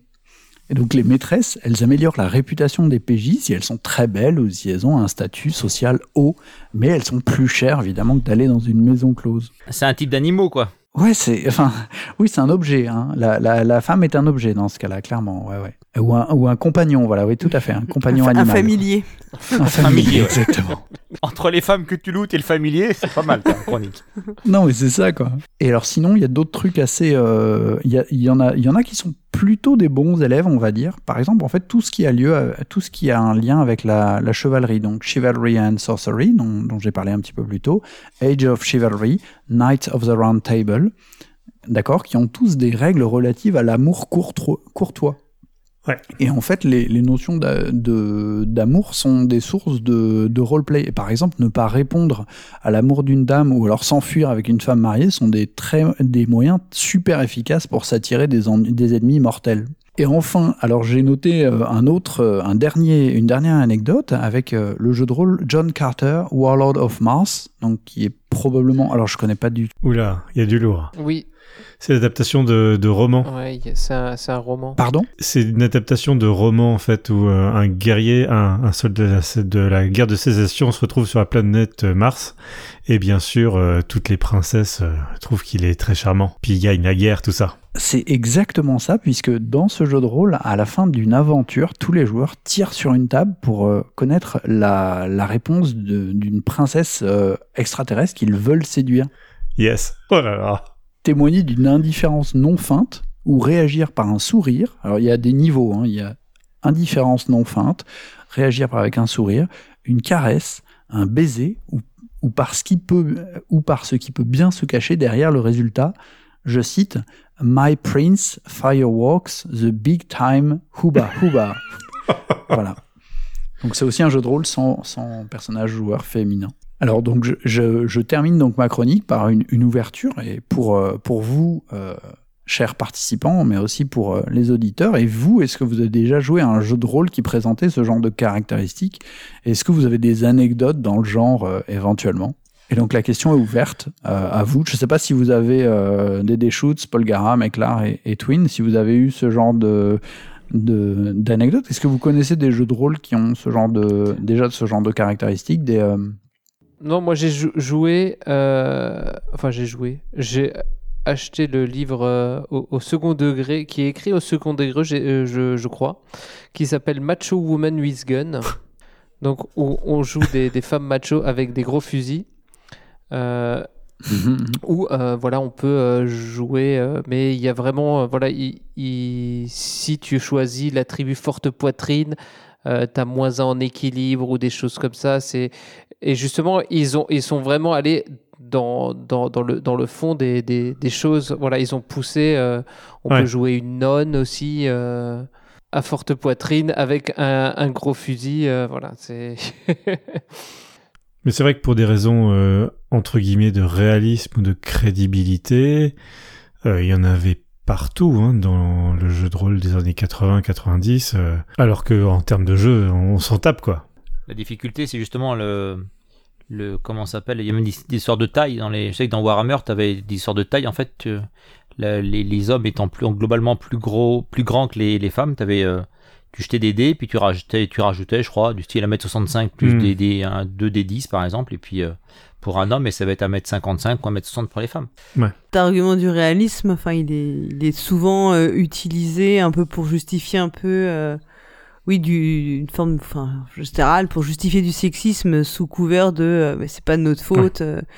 mais par contre, il peut y avoir des dragons, il y a pas de souci, ça c'est pas grave, c'est, c'est pas, c'est, c'est quand même réaliste, tu vois, c'est toujours bon. C'est clairement tellement nul parce que justement, le, enfin, personnellement, je trouve le fait d'avoir des personnages féminins à ta table, pas, enfin, des, ouais, des personnages féminins à ta table, ça, apporte plus d'interaction. Tu peux avoir, euh, au contraire, t'as plus de, de, d'ouverture de scènes de roleplay. Tu peux très bien. euh, C'est ce que je disais, c'est que déjà naturellement, je pense que on a tendance à choisir souvent des personnages qui sont de notre euh, genre, par euh, parce qu'on choisit souvent quelqu'un qui nous ressemble et que c'est aussi plus facile de se penser dans un premier temps comme ça. Donc c'est sûr que si t'incites pas, euh, et en plus les hommes choisissent généralement rarement des personnages féminins, tandis que les femmes sont habituées à avoir des avatars masculins dans plein de domaines. Ouais, et juste le, et le plus souvent, quand un homme va choisir un, un avatar féminin, euh, c'est pas pour les bonnes raisons, c'est pour faire, euh, voilà, c'est Ouais, alors après, c'est pas systématique, mais effectivement, tu peux ensuite avoir des hommes qui vont choisir des avatars féminins ou qui vont vouloir avoir un avatar féminin qui ressemble plus à une femme qu'ils auraient envie de draguer que la femme qui, dans laquelle ils pourraient s'imaginer. du coup, c'est sûr que ça va pas inciter les hommes à faire des personnages féminins. En tout cas, et, et ça va pas non plus inciter forcément les joueuses à jouer, puisque du coup, bah, la, la comment dire, l'incarnation va être, ben, ça, ça fait un frein forcément. Hein, c'est du coup, on peut pas dire que ça, ça aide à la mixité, quoi. Enfin, de façon générale, ni à la, ni parmi les personnages joueurs, ni parmi les, les joueuses elles-mêmes, quoi. Enfin ce qui est ce qui est toujours dommage parce qu'en fait euh, bah comme tu le dis je pense que c'est hyper intéressant d'essayer de moi je crois vraiment que euh, la, mixité en tout cas ou la parité c'est toujours une elle est toujours souhaitable parce que c'est c'est ça qui garantit enfin, qui permet aussi d'apporter plus de de richesse quoi enfin. Ensuite la bonne nouvelle c'est que c'est des jeux de rôle des années 70 oui voilà. Après euh, je suis pas persuadée que les choses aient tellement évo enfin peut-être que d'un point de vue de l'affichage, les choses ont peut-être changé. Moi, je pense que dans le ah. fond, les choses ont très peu changé. Coralie David, dont tu parlais, qui a fait des conférences sur Internet, vous pouvez les voir, hein, où elle explique, je crois que c'est elle, que quand elle faisait des, des soirées jeux de rôle, mais dans des conventions, etc., euh, les mecs s'asseyaient pas à sa table quand elle était MJ, parce qu'ils ils considéraient qu'une femme faisait pas MJ, quoi. Donc elle raconte des, anecdotes assez, euh, assez croustillantes, entre guillemets, dans ses conférences. Mais c'est vrai que c'est assez. Euh, je suis pas sûr que c'est tant changé, mais après, il y a le fait que ça choque, mais pas tellement dans choquer au sens euh, péjoratif, c'est que ça surprend. Comme moi, moi je me souviens quand j'étais gamin, la première fois de ma vie que j'ai vu un homme porter un bébé, vous savez, avec le porte-bébé là, ça m'avait choqué quoi. Parce que j'avais jamais vu ça de ma vie. Donc je pense que tu as des faut, ça va se, ça va s'améliorer avec le temps, j'espère. Mais ouais, ouais, moi je suis, enfin, moi je pense que c'est euh, dans l'affichage, dans les propos et dans une euh, certaine forme de, ouais, de communication, les choses ont effectivement changé. Mais ensuite, je pense que dans le fond des sujets, c'est pas toujours aussi évident. Enfin, de la façon dont c'est, je suis pas sûr que ce soit toujours euh, aussi très différent dans les mentalités en tout cas. Je vais faire une petite digression. Est-ce que vous connaissez le test de Bechdel? Ouais, bah voilà, pour les films. Donc euh, pour ceux qui connaissent pas, vous irez voir la page Wikipédia. Et bah je pense que il y a plein de films, moi je les ai fait passer au test de Bechdel, hein, qui vous permet de savoir si en gros euh, les femmes ont un rôle et qu'en fait dans t'as plein de films où t'as des femmes et quand tu fais tester avec ce test, tu te rends compte que bah non, elles ont aucun. Alors je parle pas des, des James Bond parce que ça c'est cliché, mais bah, je pense qu'on est encore là-dedans, même dans les scénarios, etc. Euh, les méchants, etc. C'est toujours un mec euh, qui, a, qui, a, ses 3-4 abrutis sous ses ordres. Euh, voilà, il a éventuellement une serveuse, mais ou une fille, toi. Mais voilà, je pense qu'on est encore là-dedans. Donc il y a ça aussi, c'est que petit à petit, je pense que quand les gens s'en rendent compte, moi ça m'a choqué, bah, ça m'a surpris aussi ce fameux test sur les films où tu as des films que tu n'identifies pas du tout comme sexistes et quand tu fais passer le test, tu te rends compte que bah en fait les femmes elles ont un rôle de bah, pas de composition mais anecdotique. C'est intéressant de se rendre compte que dans le jeu de rôle, je pense qu'on pourrait faire passer le même test dans des scénarios. Je pense qu'il y en a plein qui passent pas le test. Hein. C'était dans la dernière mouture de Donjons et Dragons, donc la cinquième édition. Il y a deux petits paragraphes qui tiennent juste à expliciter que euh, tu fais ce que tu veux. C'est-à-dire, euh, tu as envie que ça soit quelle que soit la couleur de peau de ton personnage, son sexe, son orientation sexuelle, t'as le droit de choisir ce que tu veux. Et ça a créé une levée de bouclier assez euh, assez folle, alors que euh, voilà, c'était euh, c'était juste une acceptation de la réalité de ce qui se passe à la table. Quoi. Il n'y a pas de il y a pas de révolution. C'est pas parce que c'est écrit dans D&D que ça va changer la pratique des gens.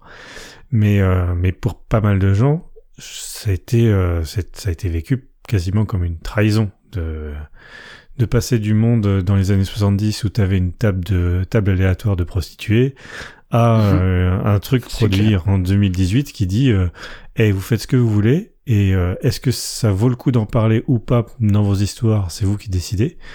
Mais surtout euh, nous on va pas vous empêcher de faire un personnage qui soit d'un type ou d'un autre Enfin, après, tu vois, là, on parle beaucoup de la représentation des personnages féminins. On parlait, tu parlais aussi du, du racisme. Moi, je pense qu'il y a encore un tabou qui est encore plus fort. Hein, c'est euh, tout ce qui est lié à la, à l'homophobie, enfin, à la, à l'acceptation d'avoir des personnages qui sont euh, gays et euh, que ce soit pas juste des sous-entendus éventuels quand il y en a, parce que je pense que ça n'existe pas. Je pense que ça, c'est vraiment un sujet qui est hyper, hyper, comment dire, tabou. Hein. Alors là, et je peux dire que je pense qu'il est encore plus tabou que, euh, que les autres questions. Hein.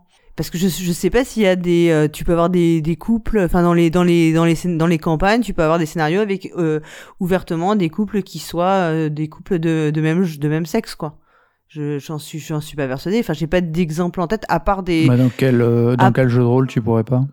Bah, est-ce que t'as as des idées de campagne ou t'as des cas comme ça?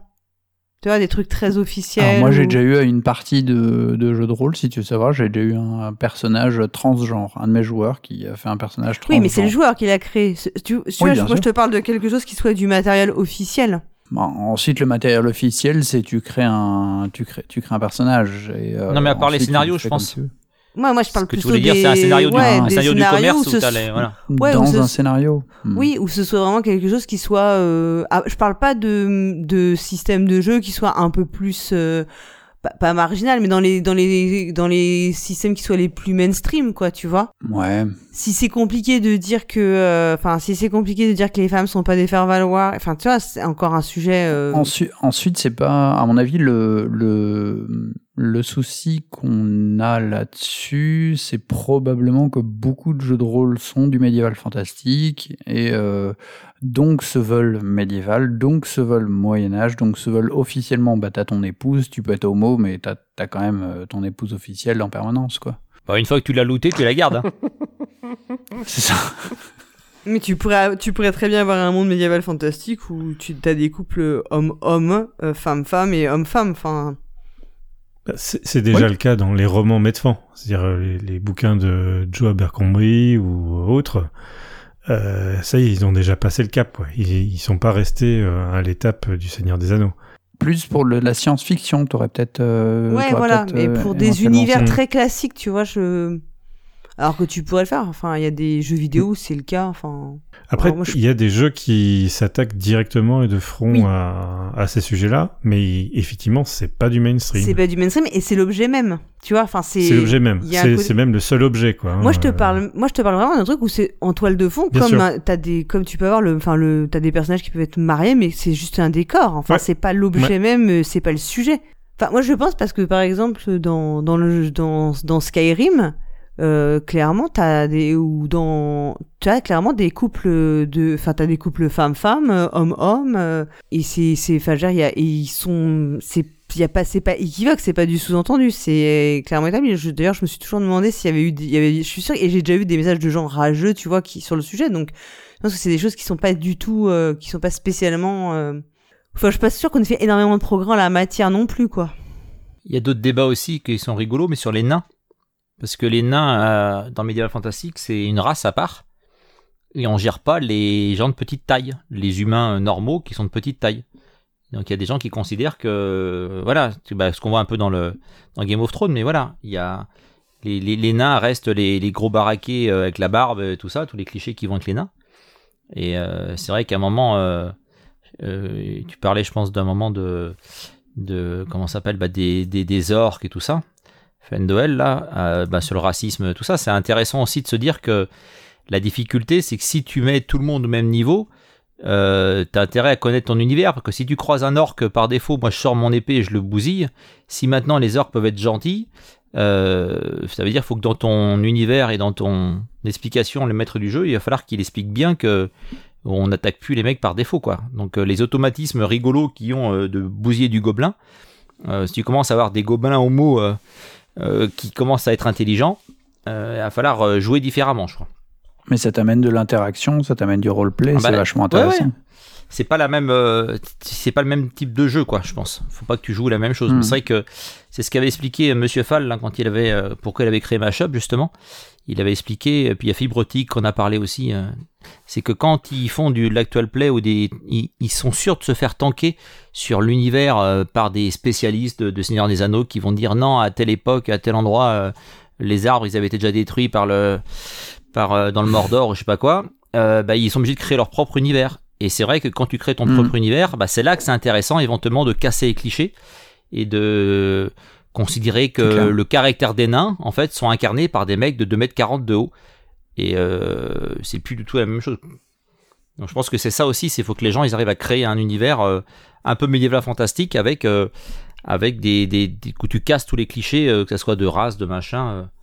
Ou tu pourrais imaginer que les gobelins sont hyper bons en commerce, par exemple. T'as des univers comme ça. Hein. Oui, oui, mais après, après le, c'est toujours le sujet de savoir ce qui est le plus mainstream en fait, parce que euh, des choses plus progressistes à la marge, il y en a toujours. Mais après, c'est ce qui façonne l'imaginaire collectif aussi, qui est, euh, enfin, toi, qui a, qui va marquer les esprits et qui entame euh, aussi des, enfin, qui contribue aussi à, créer des évolutions. Ouais, mais il faut peut-être pas vouloir aller trop vite non plus. Je sais pas, je sais pas, il y a 30 ans, tu parlais d'un elfe, personne ne savait ce que c'était un elfe quand tu allais dans la rue, quoi. Maintenant, tu dis euh, ce que c'est un elfe, euh, il y en a quand même plein qui ont vu le Seigneur des Anneaux, donc la culture geek, comme on dit, se développe petit à petit. De, de, là à parler après d'un elfe transgenre, toi, faut, faut attendre un peu l'étape d'après, mais peut-être. C'était toi des par étapes que ça va se faire.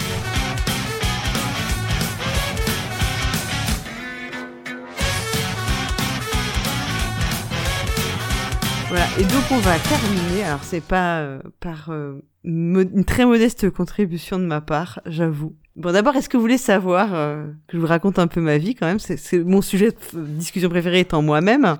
Allez, vas-y. Comment t'as découvert le jeu de rôle? Alors, en plus, je vous ai déjà un peu dévoilé. Donc, bah, écoute, c'est fou.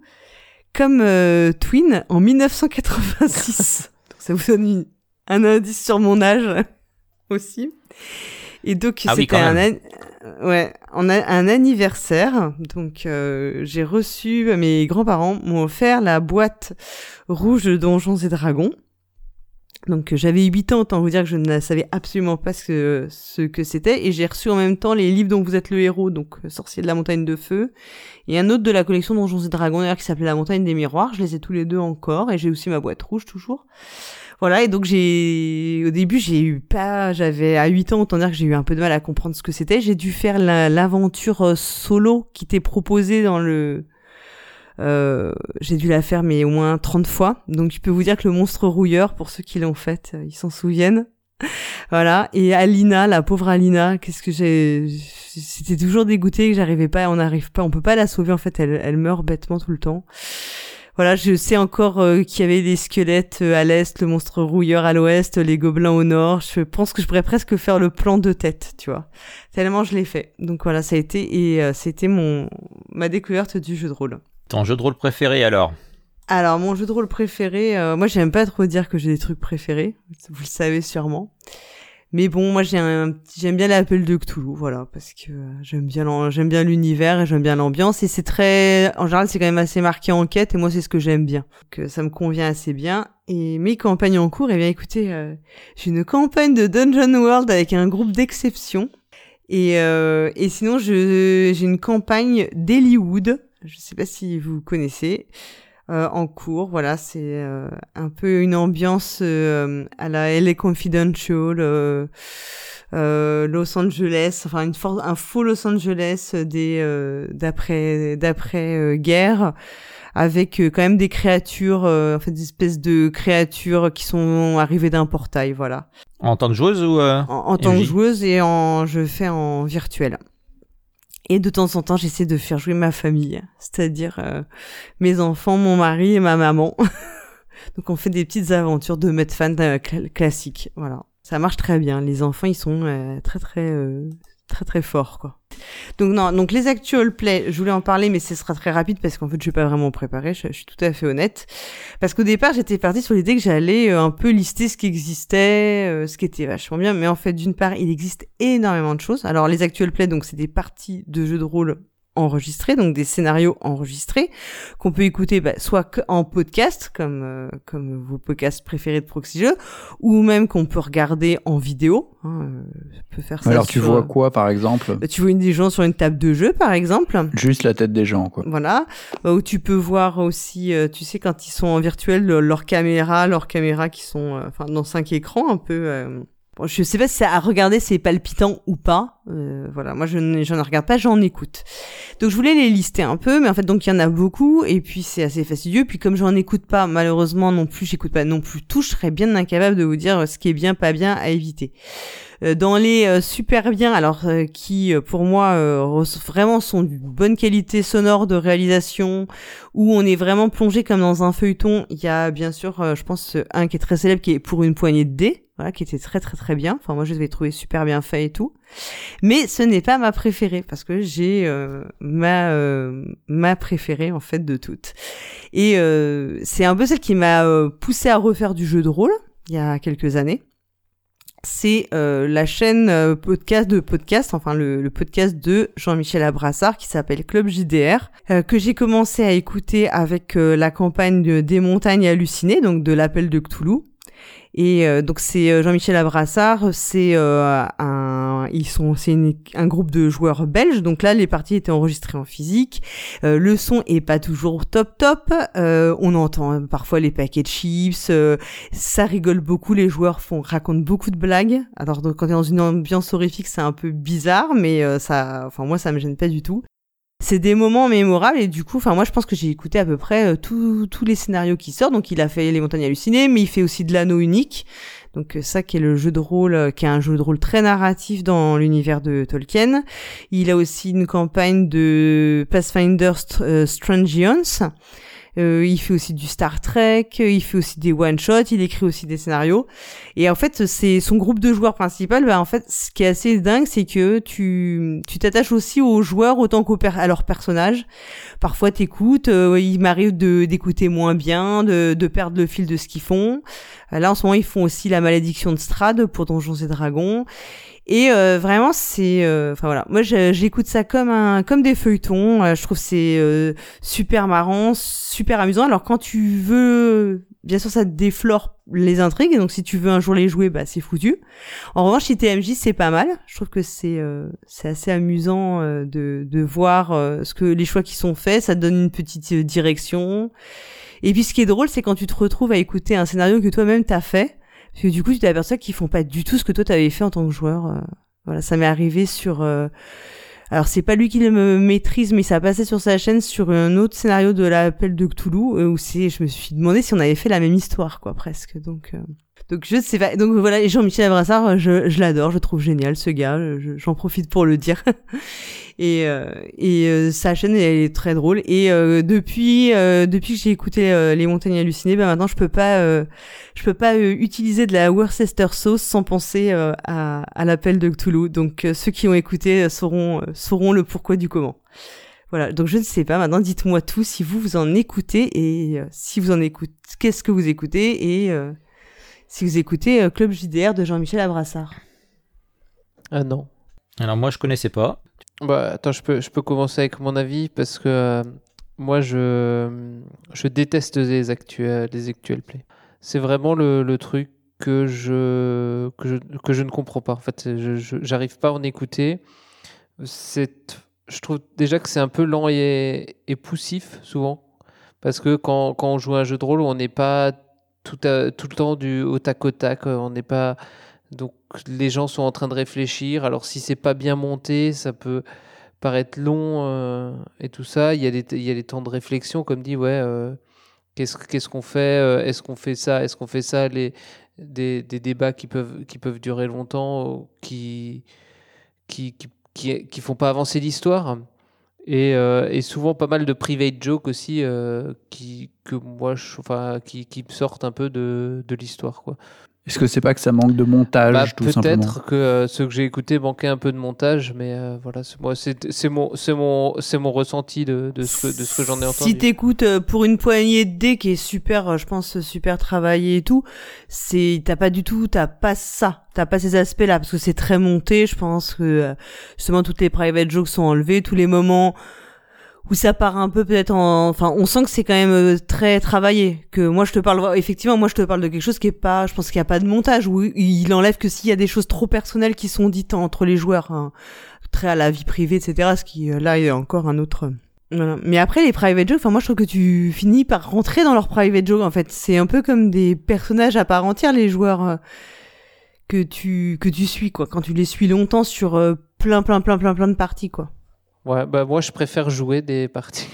non mais après je me dis si j'écoute ça, pourquoi ne pas écouter un, livre audio, tu vois, ou un truc comme ça, c'est qui qui est lu par un acteur euh, ou par quelqu'un qui qui qui voilà qui avec une histoire euh, qui qui est aussi bien écrite quoi. Enfin qui où il y a des rebondissements où on sait qu'il y aura des, rebondissements. C'est c'est juste, c'est juste ça. Et du coup, moi, j'ai j'ai pas, j'ai pas trouvé le. J'en ai essayé plusieurs, comme dit, et j'ai pas trouvé. euh, Ça, ça a rien. Chaussure Ouais, à ton chaussure à pied. mon pied, ça va rien déclencher chez moi. Les, les- C'est comme je, je, ne- je ne peux pas. Enfin, je, je, je- regarder une partie de jeu de rôle, même en vrai, je trouve ça aussi euh, encore plus frustrant aussi parce que tu, tu voudrais intervenir, mais tu, mais tu ne peux pas, quoi. Donc. euh, c'est c'est- c'est ça aussi qui, qui, me, qui me frustre, c'est que tu voudrais pouvoir dire, ah bah non, là, fais pas ça, euh, fais autre chose. Et non, voilà, t'es es un peu euh, pris, pris aux pièces. Du coup, je me dis, pourquoi pas un, un roman simplement. Voilà, c'était pour mon avis sur, euh, sur les actuels plays. pour casser l'ambiance di- directement. Ouais, voilà, pour me m'enlever mon petit moment de plaisir, là, j'étais toute contente, je jubilais. Mais je suis sûr que les autres en, en écoutent. Moi, j'en écoute très peu. J'ai écouté Roll Play et pour l'instant, j'ai du retard euh, dans leur saison. L'avantage de Roll Play, c'est que ça a été fait par, euh, qu'on en a déjà parlé un peu, mais sans les citer. C'était, c'est joué par des acteurs professionnels. Euh, et Maxime Chatham, c'est, est intervenu sur le début du scénario. Et donc, par contre, c'est des joueurs débutants, c'est-à-dire qui débutaient le jeu de rôle. Donc, euh, c'était aussi pour montrer que le jeu de rôle est accessible à tout le monde. Mais l'intérêt, c'est que c'est très monté et surtout que c'est joué par des acteurs. Donc là, justement, ils utilisent leur voix, ils interprètent euh, vachement, ils sont très très à l'é- à l'écoute de ce qui se passe. Donc euh, ça fait des choses que tu peux suivre sans problème. Et euh, en fait, il faut plus prendre ça comme une série télé. En fait, Euh, un, bon euh, un bon jeu de rôle, tu le suis comme une série télé où tu tu vois les épisodes au fur et à mesure. euh, et s'ils se débrouillent bien, ils mettent un beau cliffhanger à la fin de l'enregistrement pour que tu aies envie de regarder le deuxième, quoi. Et autrement, bah, je vais reparler de Monsieur Fall parce que je suis fan de Monsieur Fall du personnage avec son caractère bien trempé. Et justement, Mashup, je l'ai découvert en tombant sur une vidéo, en gros, hein, de ce qu'il a filmé, les premiers euh, Mashup. Et euh, pour ceux que ça intéresse, euh, la saison 3 ou 4, il a fait le même scénario euh, avec deux équipes différentes. Et là, pour ceux qui veulent voir ce que ça donne, comme disait Paul Gara, des choses que les gens font différemment, moi, ce que je trouve intéressant, c'est la partie pédagogique de cette partie-là. C'est de se dire que, avec le même scénario, on arrive à avoir un truc assez génial, de voir que les joueurs réagissent pas du tout pareil, et bien sûr que ça fait pas du tout la même chose. Mais je pense que des dés, il faut vraiment que ça soit très très monté. Euh, ou alors qu'à la fin, tu apprécies tellement les gens, comme tu disais Paul Gara, que tu commences à apprécier le- la personne, le joueur, ou le maître du jeu. Mais euh, c'est vrai que si c'est pas monté et que t'as trop de longueur, euh, tu te lasses, quoi. Mais moi, je le prends comme une série télé. Ce qui m'empêche pas qu'à la série télé, j'ai la même réaction que toi en disant, mais pourquoi il a fait ça Voilà. Ouais, bah, c'était juste pour dire qu'effectivement, ouais, moi je, je suivais un petit peu. Ensuite, j'ai euh, j'ai pas mal, euh, enfin, je suivais pas mal en podcast, euh, comme toi, je, suivais euh, pour une poignée de dés. Et puis, euh, bah, sinon, sur, euh, non, moi j'aime bien sur YouTube et Twitch aussi d'ailleurs. Il y a Samuel Zitterman. C'est un, un gars qui a une chaîne YouTube et j'aime j'aime bien parce qu'il fait des, surtout des, des jeux de rôle. Propulsé par l'apocalypse. Donc en fait, c'est les jeux de rôle comme Dungeon World, etc. euh, que j'aime bien actuellement. Et donc, euh, et donc, bah, le, le gars, il fait, euh, alors il fait pas que du Dungeon World justement, il fait aussi d'autres, euh, d'autres sortes de, de jeux de rôle dans ces mêmes univers, mais il en fait plein. Et puis ça fait, ça fait trois ans qu'il en fait. Il fait plein de campagnes avec plein de gens. Donc c'est c'est un petit peu plus confidentiel, on va dire que. Que, que les gros trucs, mais, euh, mais c'est très bien. Et puis sinon, il y a les grands classiques, euh, comme grands classiques que je, j'ai regardé un petit peu, mais sans forcément suivre euh, avec assiduité. Ben, il y a La Bonne Auberge, euh, qui est sur la chaîne euh, YouTube. Du bon nerd Ouais, ouais, c'est ça. ouais. Ouais, exactement. Et euh, voilà, ça j'avais un petit peu suivi, mais grosso modo, euh, actuellement, je suis plus, euh, voilà, donc euh, tout ce qui est Zitterman, mais je le regarde plus pour euh, éventuellement maîtriser le scénario ou maîtriser certains univers de, de, de, de propulsés par l'apocalypse. Et toi, Twin? Euh, bah moi c'est comme Dédé, euh, j'ai un peu de mal parce que j'ai envie d'intervenir euh, les trois quarts du temps et de dire mais non mais fallait pas fallait pas faire ça. Et euh, du coup moi je quand j'écoute des podcasts euh, des actual play, euh, c'est plus pour découvrir comment fonctionne un jeu ou comment euh, des joueuses utilisent un jeu pour avoir des, exemples de comment ça marche. Euh, donc il y a quelques années, j'écoutais pas mal euh, The One Shot Podcast et The Gauntlet, donc qui sont des communautés américaines dont euh, ils essayaient plein plein de trucs et justement ils, ils donnaient beaucoup d'actual play pour voir comment ça marchait euh, dans la vérité, dans la vraie vie. Et euh, bah, notamment il y a Volsung en France qui a lancé la chaîne 2D6 plus cool et qui euh, qui faisait le- la même approche. Alors euh, au début c'était d'ailleurs très très monté, ça lui demandait un, un temps euh, complètement fou.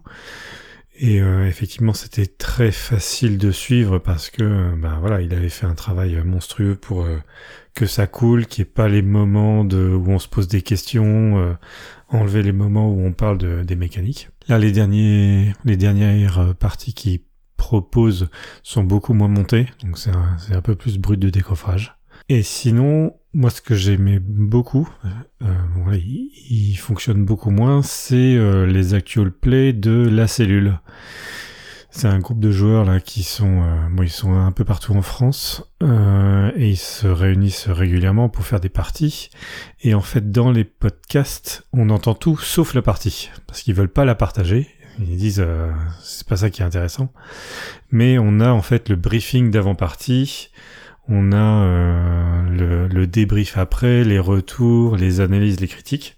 Et du coup, c'est pas mal aussi pour euh, voilà pour appréhender des jeux, ou pour en entendre parler, ou pour avoir un, un retour qui est autre chose que euh, voilà lire euh, lire une chronique ou lire une critique qu'on peut trouver sur le net. Ok. Bon, bah, je vois qu'on n'est pas. Ça fait pas l'unanimité tant que ça. Enfin, c'est. C'est. C'est actuel play. Hein. Mais bon, Ouais. je comprends. hein, c'est aussi un, un coup à prendre. hein. Mais moi, j'avoue qu'il y a des moments où je j'écoute, mais je- ça m'arrive de pas bien entendre. Enfin, tu vois, de. Il y a des blancs, il y a des certains passages, je me souviens plus.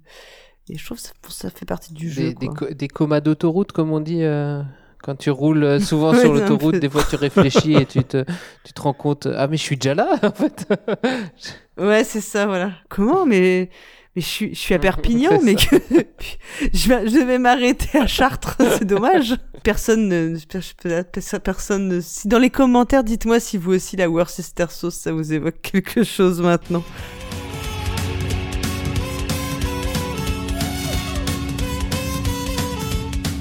Bon bah écoutez, je pense qu'on a fait le tour de nos sujets. Yes. On a fait, on a fait, on a fait Trois heures déjà, quasiment. presque trois heures, tu vois. On va s'arrêter. euh, On n'aura peut-être pas plus de commentaires que les jeux vidéo, mais on aura duré plus longtemps. Et euh, surtout, on vous propose, euh, vous le savez, de, euh, de euh, bénéficier d'un d'un bon d'achat chez notre partenaire La Caverne du Gobelin. Donc c'est un bon d'achat de 5 euros pour un achat minimum de 40 euros. Moi je pensais que c'était un bon d'achat de 40 euros pour un minimum d'achat de 5 euros. Mais écoute, je vais euh, proposer ça pour les prochaines saisons. hein. Propose-le, je suis pas sûre que ça fonctionne. Fais un jet de marchandage. Ouais, voilà, chaîne de marchandage. Pour bénéficier de ce bon de réduction, il faut trouver un code qui est composé d'un mot et d'un nombre, que vous devrez écrire le mot en majuscule et euh, accolé au nombre. Donc, euh, le mot à trouver, c'est Twin qui va vous donner l'indice. Alors le mot à trouver, c'est le premier jeu de rôle avec lequel j'ai découvert ce passionnant loisir. Et le euh, nombre qu'il faudra euh, accoler à ce mot, c'est Fendoel qui va vous donner l'indice. Euh, bah, L'indice, c'est l'année de création du premier jeu de rôle, donc j'en ai parlé dans ma chronique. Voilà, et donc euh, vous inscrivez tout ça et vous aurez le droit au fameux bon de réduction de 5 euros pour 40 euros d'achat et non pas l'inverse, n'en déplaise à Monsieur Schutz là qui, qui met le bazar. Et de toute façon, que vous ayez aimé notre émission ou non, faites-le nous savoir en nous laissant un commentaire sur le site podcast.proxy-jeu.fr, proxy avec un i et jeu avec un x. Vous y trouverez toutes les infos sur les sujets que nous avons abordés pendant cette émission. Vous pouvez également nous contacter sur Twitter ou sur Facebook ou sur Instagram et surtout parler de nous autour de vous. La semaine prochaine, qu'est-ce qu'on fait? Eh bien la semaine prochaine, on va euh, se retrouver dans le format le pour et le contre. D'accord. Et on ne, dé- on ne dévoilera pas euh, à l'avance euh, le jeu dont il sera question. Et puis on se retrouvera de toute façon en mars 2021, donc toujours sans interview. Faut, faut pas se leurrer, hein, on pourra pas en faire d'ici là. Mais donc avec une, une émission spéciale dont on vous a déjà dévoilé un petit peu euh, le thème en début d'émission. Et bien sûr, en attendant de se retrouver, jouez, Jouez bien. bien.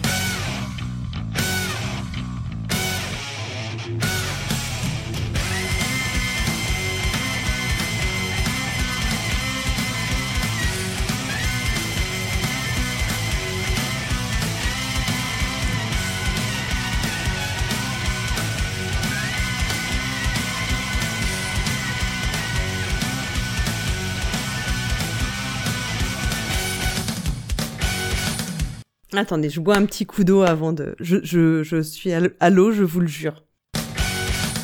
Proxy jeu, donnez votre avis, on vous dira pourquoi vous avez tort. Voilà, donc évitez de jouer avec des cons. hein.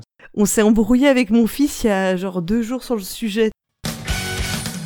Alors, je parle pour parler et je dis des choses, c'est hyper intéressant. Non, je pense que ça fait, ça fait déjà une heure euh, qu'on enregistre. Donc. Après, vous pourrez couper cette connerie au montage, évidemment. Mais t'es né à quel siècle, Méclar Il m'a filé un indice, qu'est-ce que vous voulez que j'en fasse? Le cygne, c'est un animal? Je comprends plus rien. J'aurais mieux fait de rester endormi, moi.